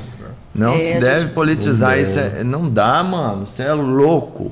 É, a Não gente dá precisa ter um respeito, né? A gente precisa ter um respeito pela. Quem que faz já foi isso tem que ser conquistado. A banido, gente tem que cara. evoluir, retroagir jamais. né? A gente está É. tá aqui para evoluir, para voltar no tempo, deixar de vacinar. Eu acho que isso é, no mínimo, uma ignorância, né? É muita ignorância. Quem não tomou. E diminuiu, né? A prova frase. tá aí, velho. Eu falei, os números prova tá aí, mostraram. cara. os números mostraram. E é E só você vai lembra como que a diminuiu? É. Você lembra não- como que diminuiu? Pra ficar muito claro, de, que quem morria mais era tipo assim, a população Os mais, velhinhos. mais velho morria mais. De repente começou a morrer quem tinha 50, É. depois começou a morrer quem tinha 40, sabe por quê? Porque os de 60 já não estavam tavam, vacinados, já não não- já, não estavam morrendo. É lógico, Depois que o vai de ter um 50 caso não, ou outro. vai, Ah, mas o cara- João tava vacinado, O cara morreu. tomou as duas doses morreu, vai, velho. vai. Mas pega o gráfico, O cara tá pega o com gráfico. 100, 90 anos, Nunca se 80 anos. estudou um tanto Pega o eficácia gráfico, ele te mostra. É. Se a gente perguntar para a população qual é a eficácia da vacina da poliomielite, o caboclo não sabe Não nem sabe por onde nada. começar, mas ah, dá. Tá assim, só pra Deixa mim te entender falar. o que, que é do Deixa eu poliomielite. te falar. Mas a da Covid virou todo mundo É, é, cientista, eu não tá todo mundo estudando, Tá. escolhendo, eu quero tomar tal, só tomo se for a tal. Eficácia. Pergunta pro cara, poliomielite previne o quê? Então é isso daí, a gente tem que, tem que Não, confiar mais no nosso sabe. sistema de saúde e, E- e, o ó, Eu conheço gente, eu não vou falar o nome porque é meu amigo, mas eu já falei pra eles, já que tenho vergonha. que tomou, a primeira tomou a segunda e depois ficou falando mal. Não, É eu, sou, eu, doido, eu é sei pior. doido. Eu sei de gente que não tomou. Eu também sei pior. Esse é o mais ridículo, que não tomou. Verdade. verdade. Ó, é, tem uma dúvida. Uma pessoa que teve na infância conhecida hepatite A, adquirida com água, talheres, essa pessoa nunca vai poder doar? Pode, a hepatite A pode. O que, que acontece? A gente considera que seja hepatite A até 10 anos de idade. Então, se ela teve hepatite até 10 anos, a gente considera que foi hepatite A e ele é apto para doação de sangue. Ou se a pessoa tem um comprovante da época, né? Aí já é muito difícil. Ah. Se ela tiver um exame da época que comprova que era hepatite A, ela pode doar sangue. Ah, porque depois de muito tempo não tem mais como se comprovar se é A. é Não, porque é porque- geralmente é. após os 10, 11 anos de idade já é, pode ser outro tipo de hepatite, né? A mais comum é a hepatite A até essa idade. Então, por esse motivo, fica esse critério aí nesse, nesse período. Zé, mas é, tipo assim, eu chego lá, ah, já teve hepatite? Já. Depo- não, a gente pergunta, já teve hepatite após os 11 anos de idade? Ah, tá. Porque a senhora durou mais tempo aí, João. Se foi após os 11, ela É não é A. Ela não é A. Provavelmente não, pode ser que não seja. Não tem como precisar. Mas aí, se a pessoa tiver um, um exame da época que comprova que foi hepatite A, ela pode. Entendi, entendi. Entendeu? Ó, a- Quem perguntou essa aí da hepatite? Ah, verdade. Foi o Alexandre Jardim. Conhece? Não conheço, não. Alexandre Valeu, Jardim. Alexandre. Dá um, Ô, cara. dá um firme, like aí. Cara, tá? firmão. Ele, ele tinha mandado uma, uma mensagem antes. Ah, ó, a Bárbara Daniele. Ah, Virou. colega nossa. ah, nossa. tá vendo? É massa vir aqui, velho. A Bárbara é esposa do Corujinha. Do, do, Do Corujinha aqui? É. Da Batera? Nossa, velho, o Corujinha é o bicho pegando, cara. Então, o Coru- Corujinha conseguiu casar com uma menina bacana pra caramba, doido Olha daquele só. jeito. Corujinha é um afortunado, mano. Gente Parabéns, boa viu, demais. Tem um Bárbara? nenenzinho Pela paciência. Ó, não, e deixa eu te E tem um bebezinho lindo Corujinha vai estar agora. tocando lá no Pica-Pau, Montila Rock, vai ser Montila bom Rock. demais. Corujinha é um dos melhores bateras que tem na região. Eu tô mais impressionado de saber que ele foi casado. Parabéns, cara. De novo, parabéns. E tem um bebezinho lindo, lindo, É. lindo, pititiquinho aí. Eu acho que tá com três meses. Caraca, hein? aí sim. Pois é, ela falou que ó, tive a honra de trabalhar com essa profissional extremamente competente. Tanto quanto é. Grande abraço, Ana Eu, Paula. eu tenho certeza É, a Ana já Foi mostrou um pouquinho aqui. que hoje, tá? sabe, Quem não né, velho? conhecia a Ana Paula hoje sabe que, pô, no Trump ela é federal, mano. Rodrigo Almeida Rodrigues, com toxoplasmose, pode dar sangue? Se estiver com toxoplasmose, não.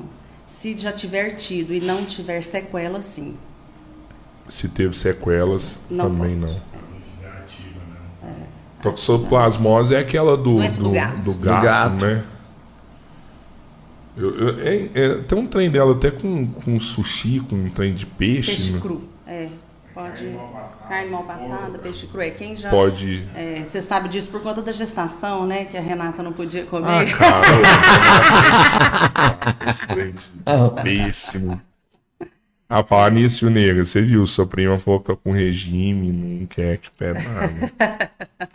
Renata virou e falou assim: pede japonês hoje, Ana Paula. Adora Aproveitando da minha presença. Mas na dieta pode, né? Ah, O japonês, o japonês é meio que é meio, né? Meio diet mesmo. Ó, é. Já não vejo japonês gordinho. Hepatite. O, o Enes Marcal tá vendo a gente também.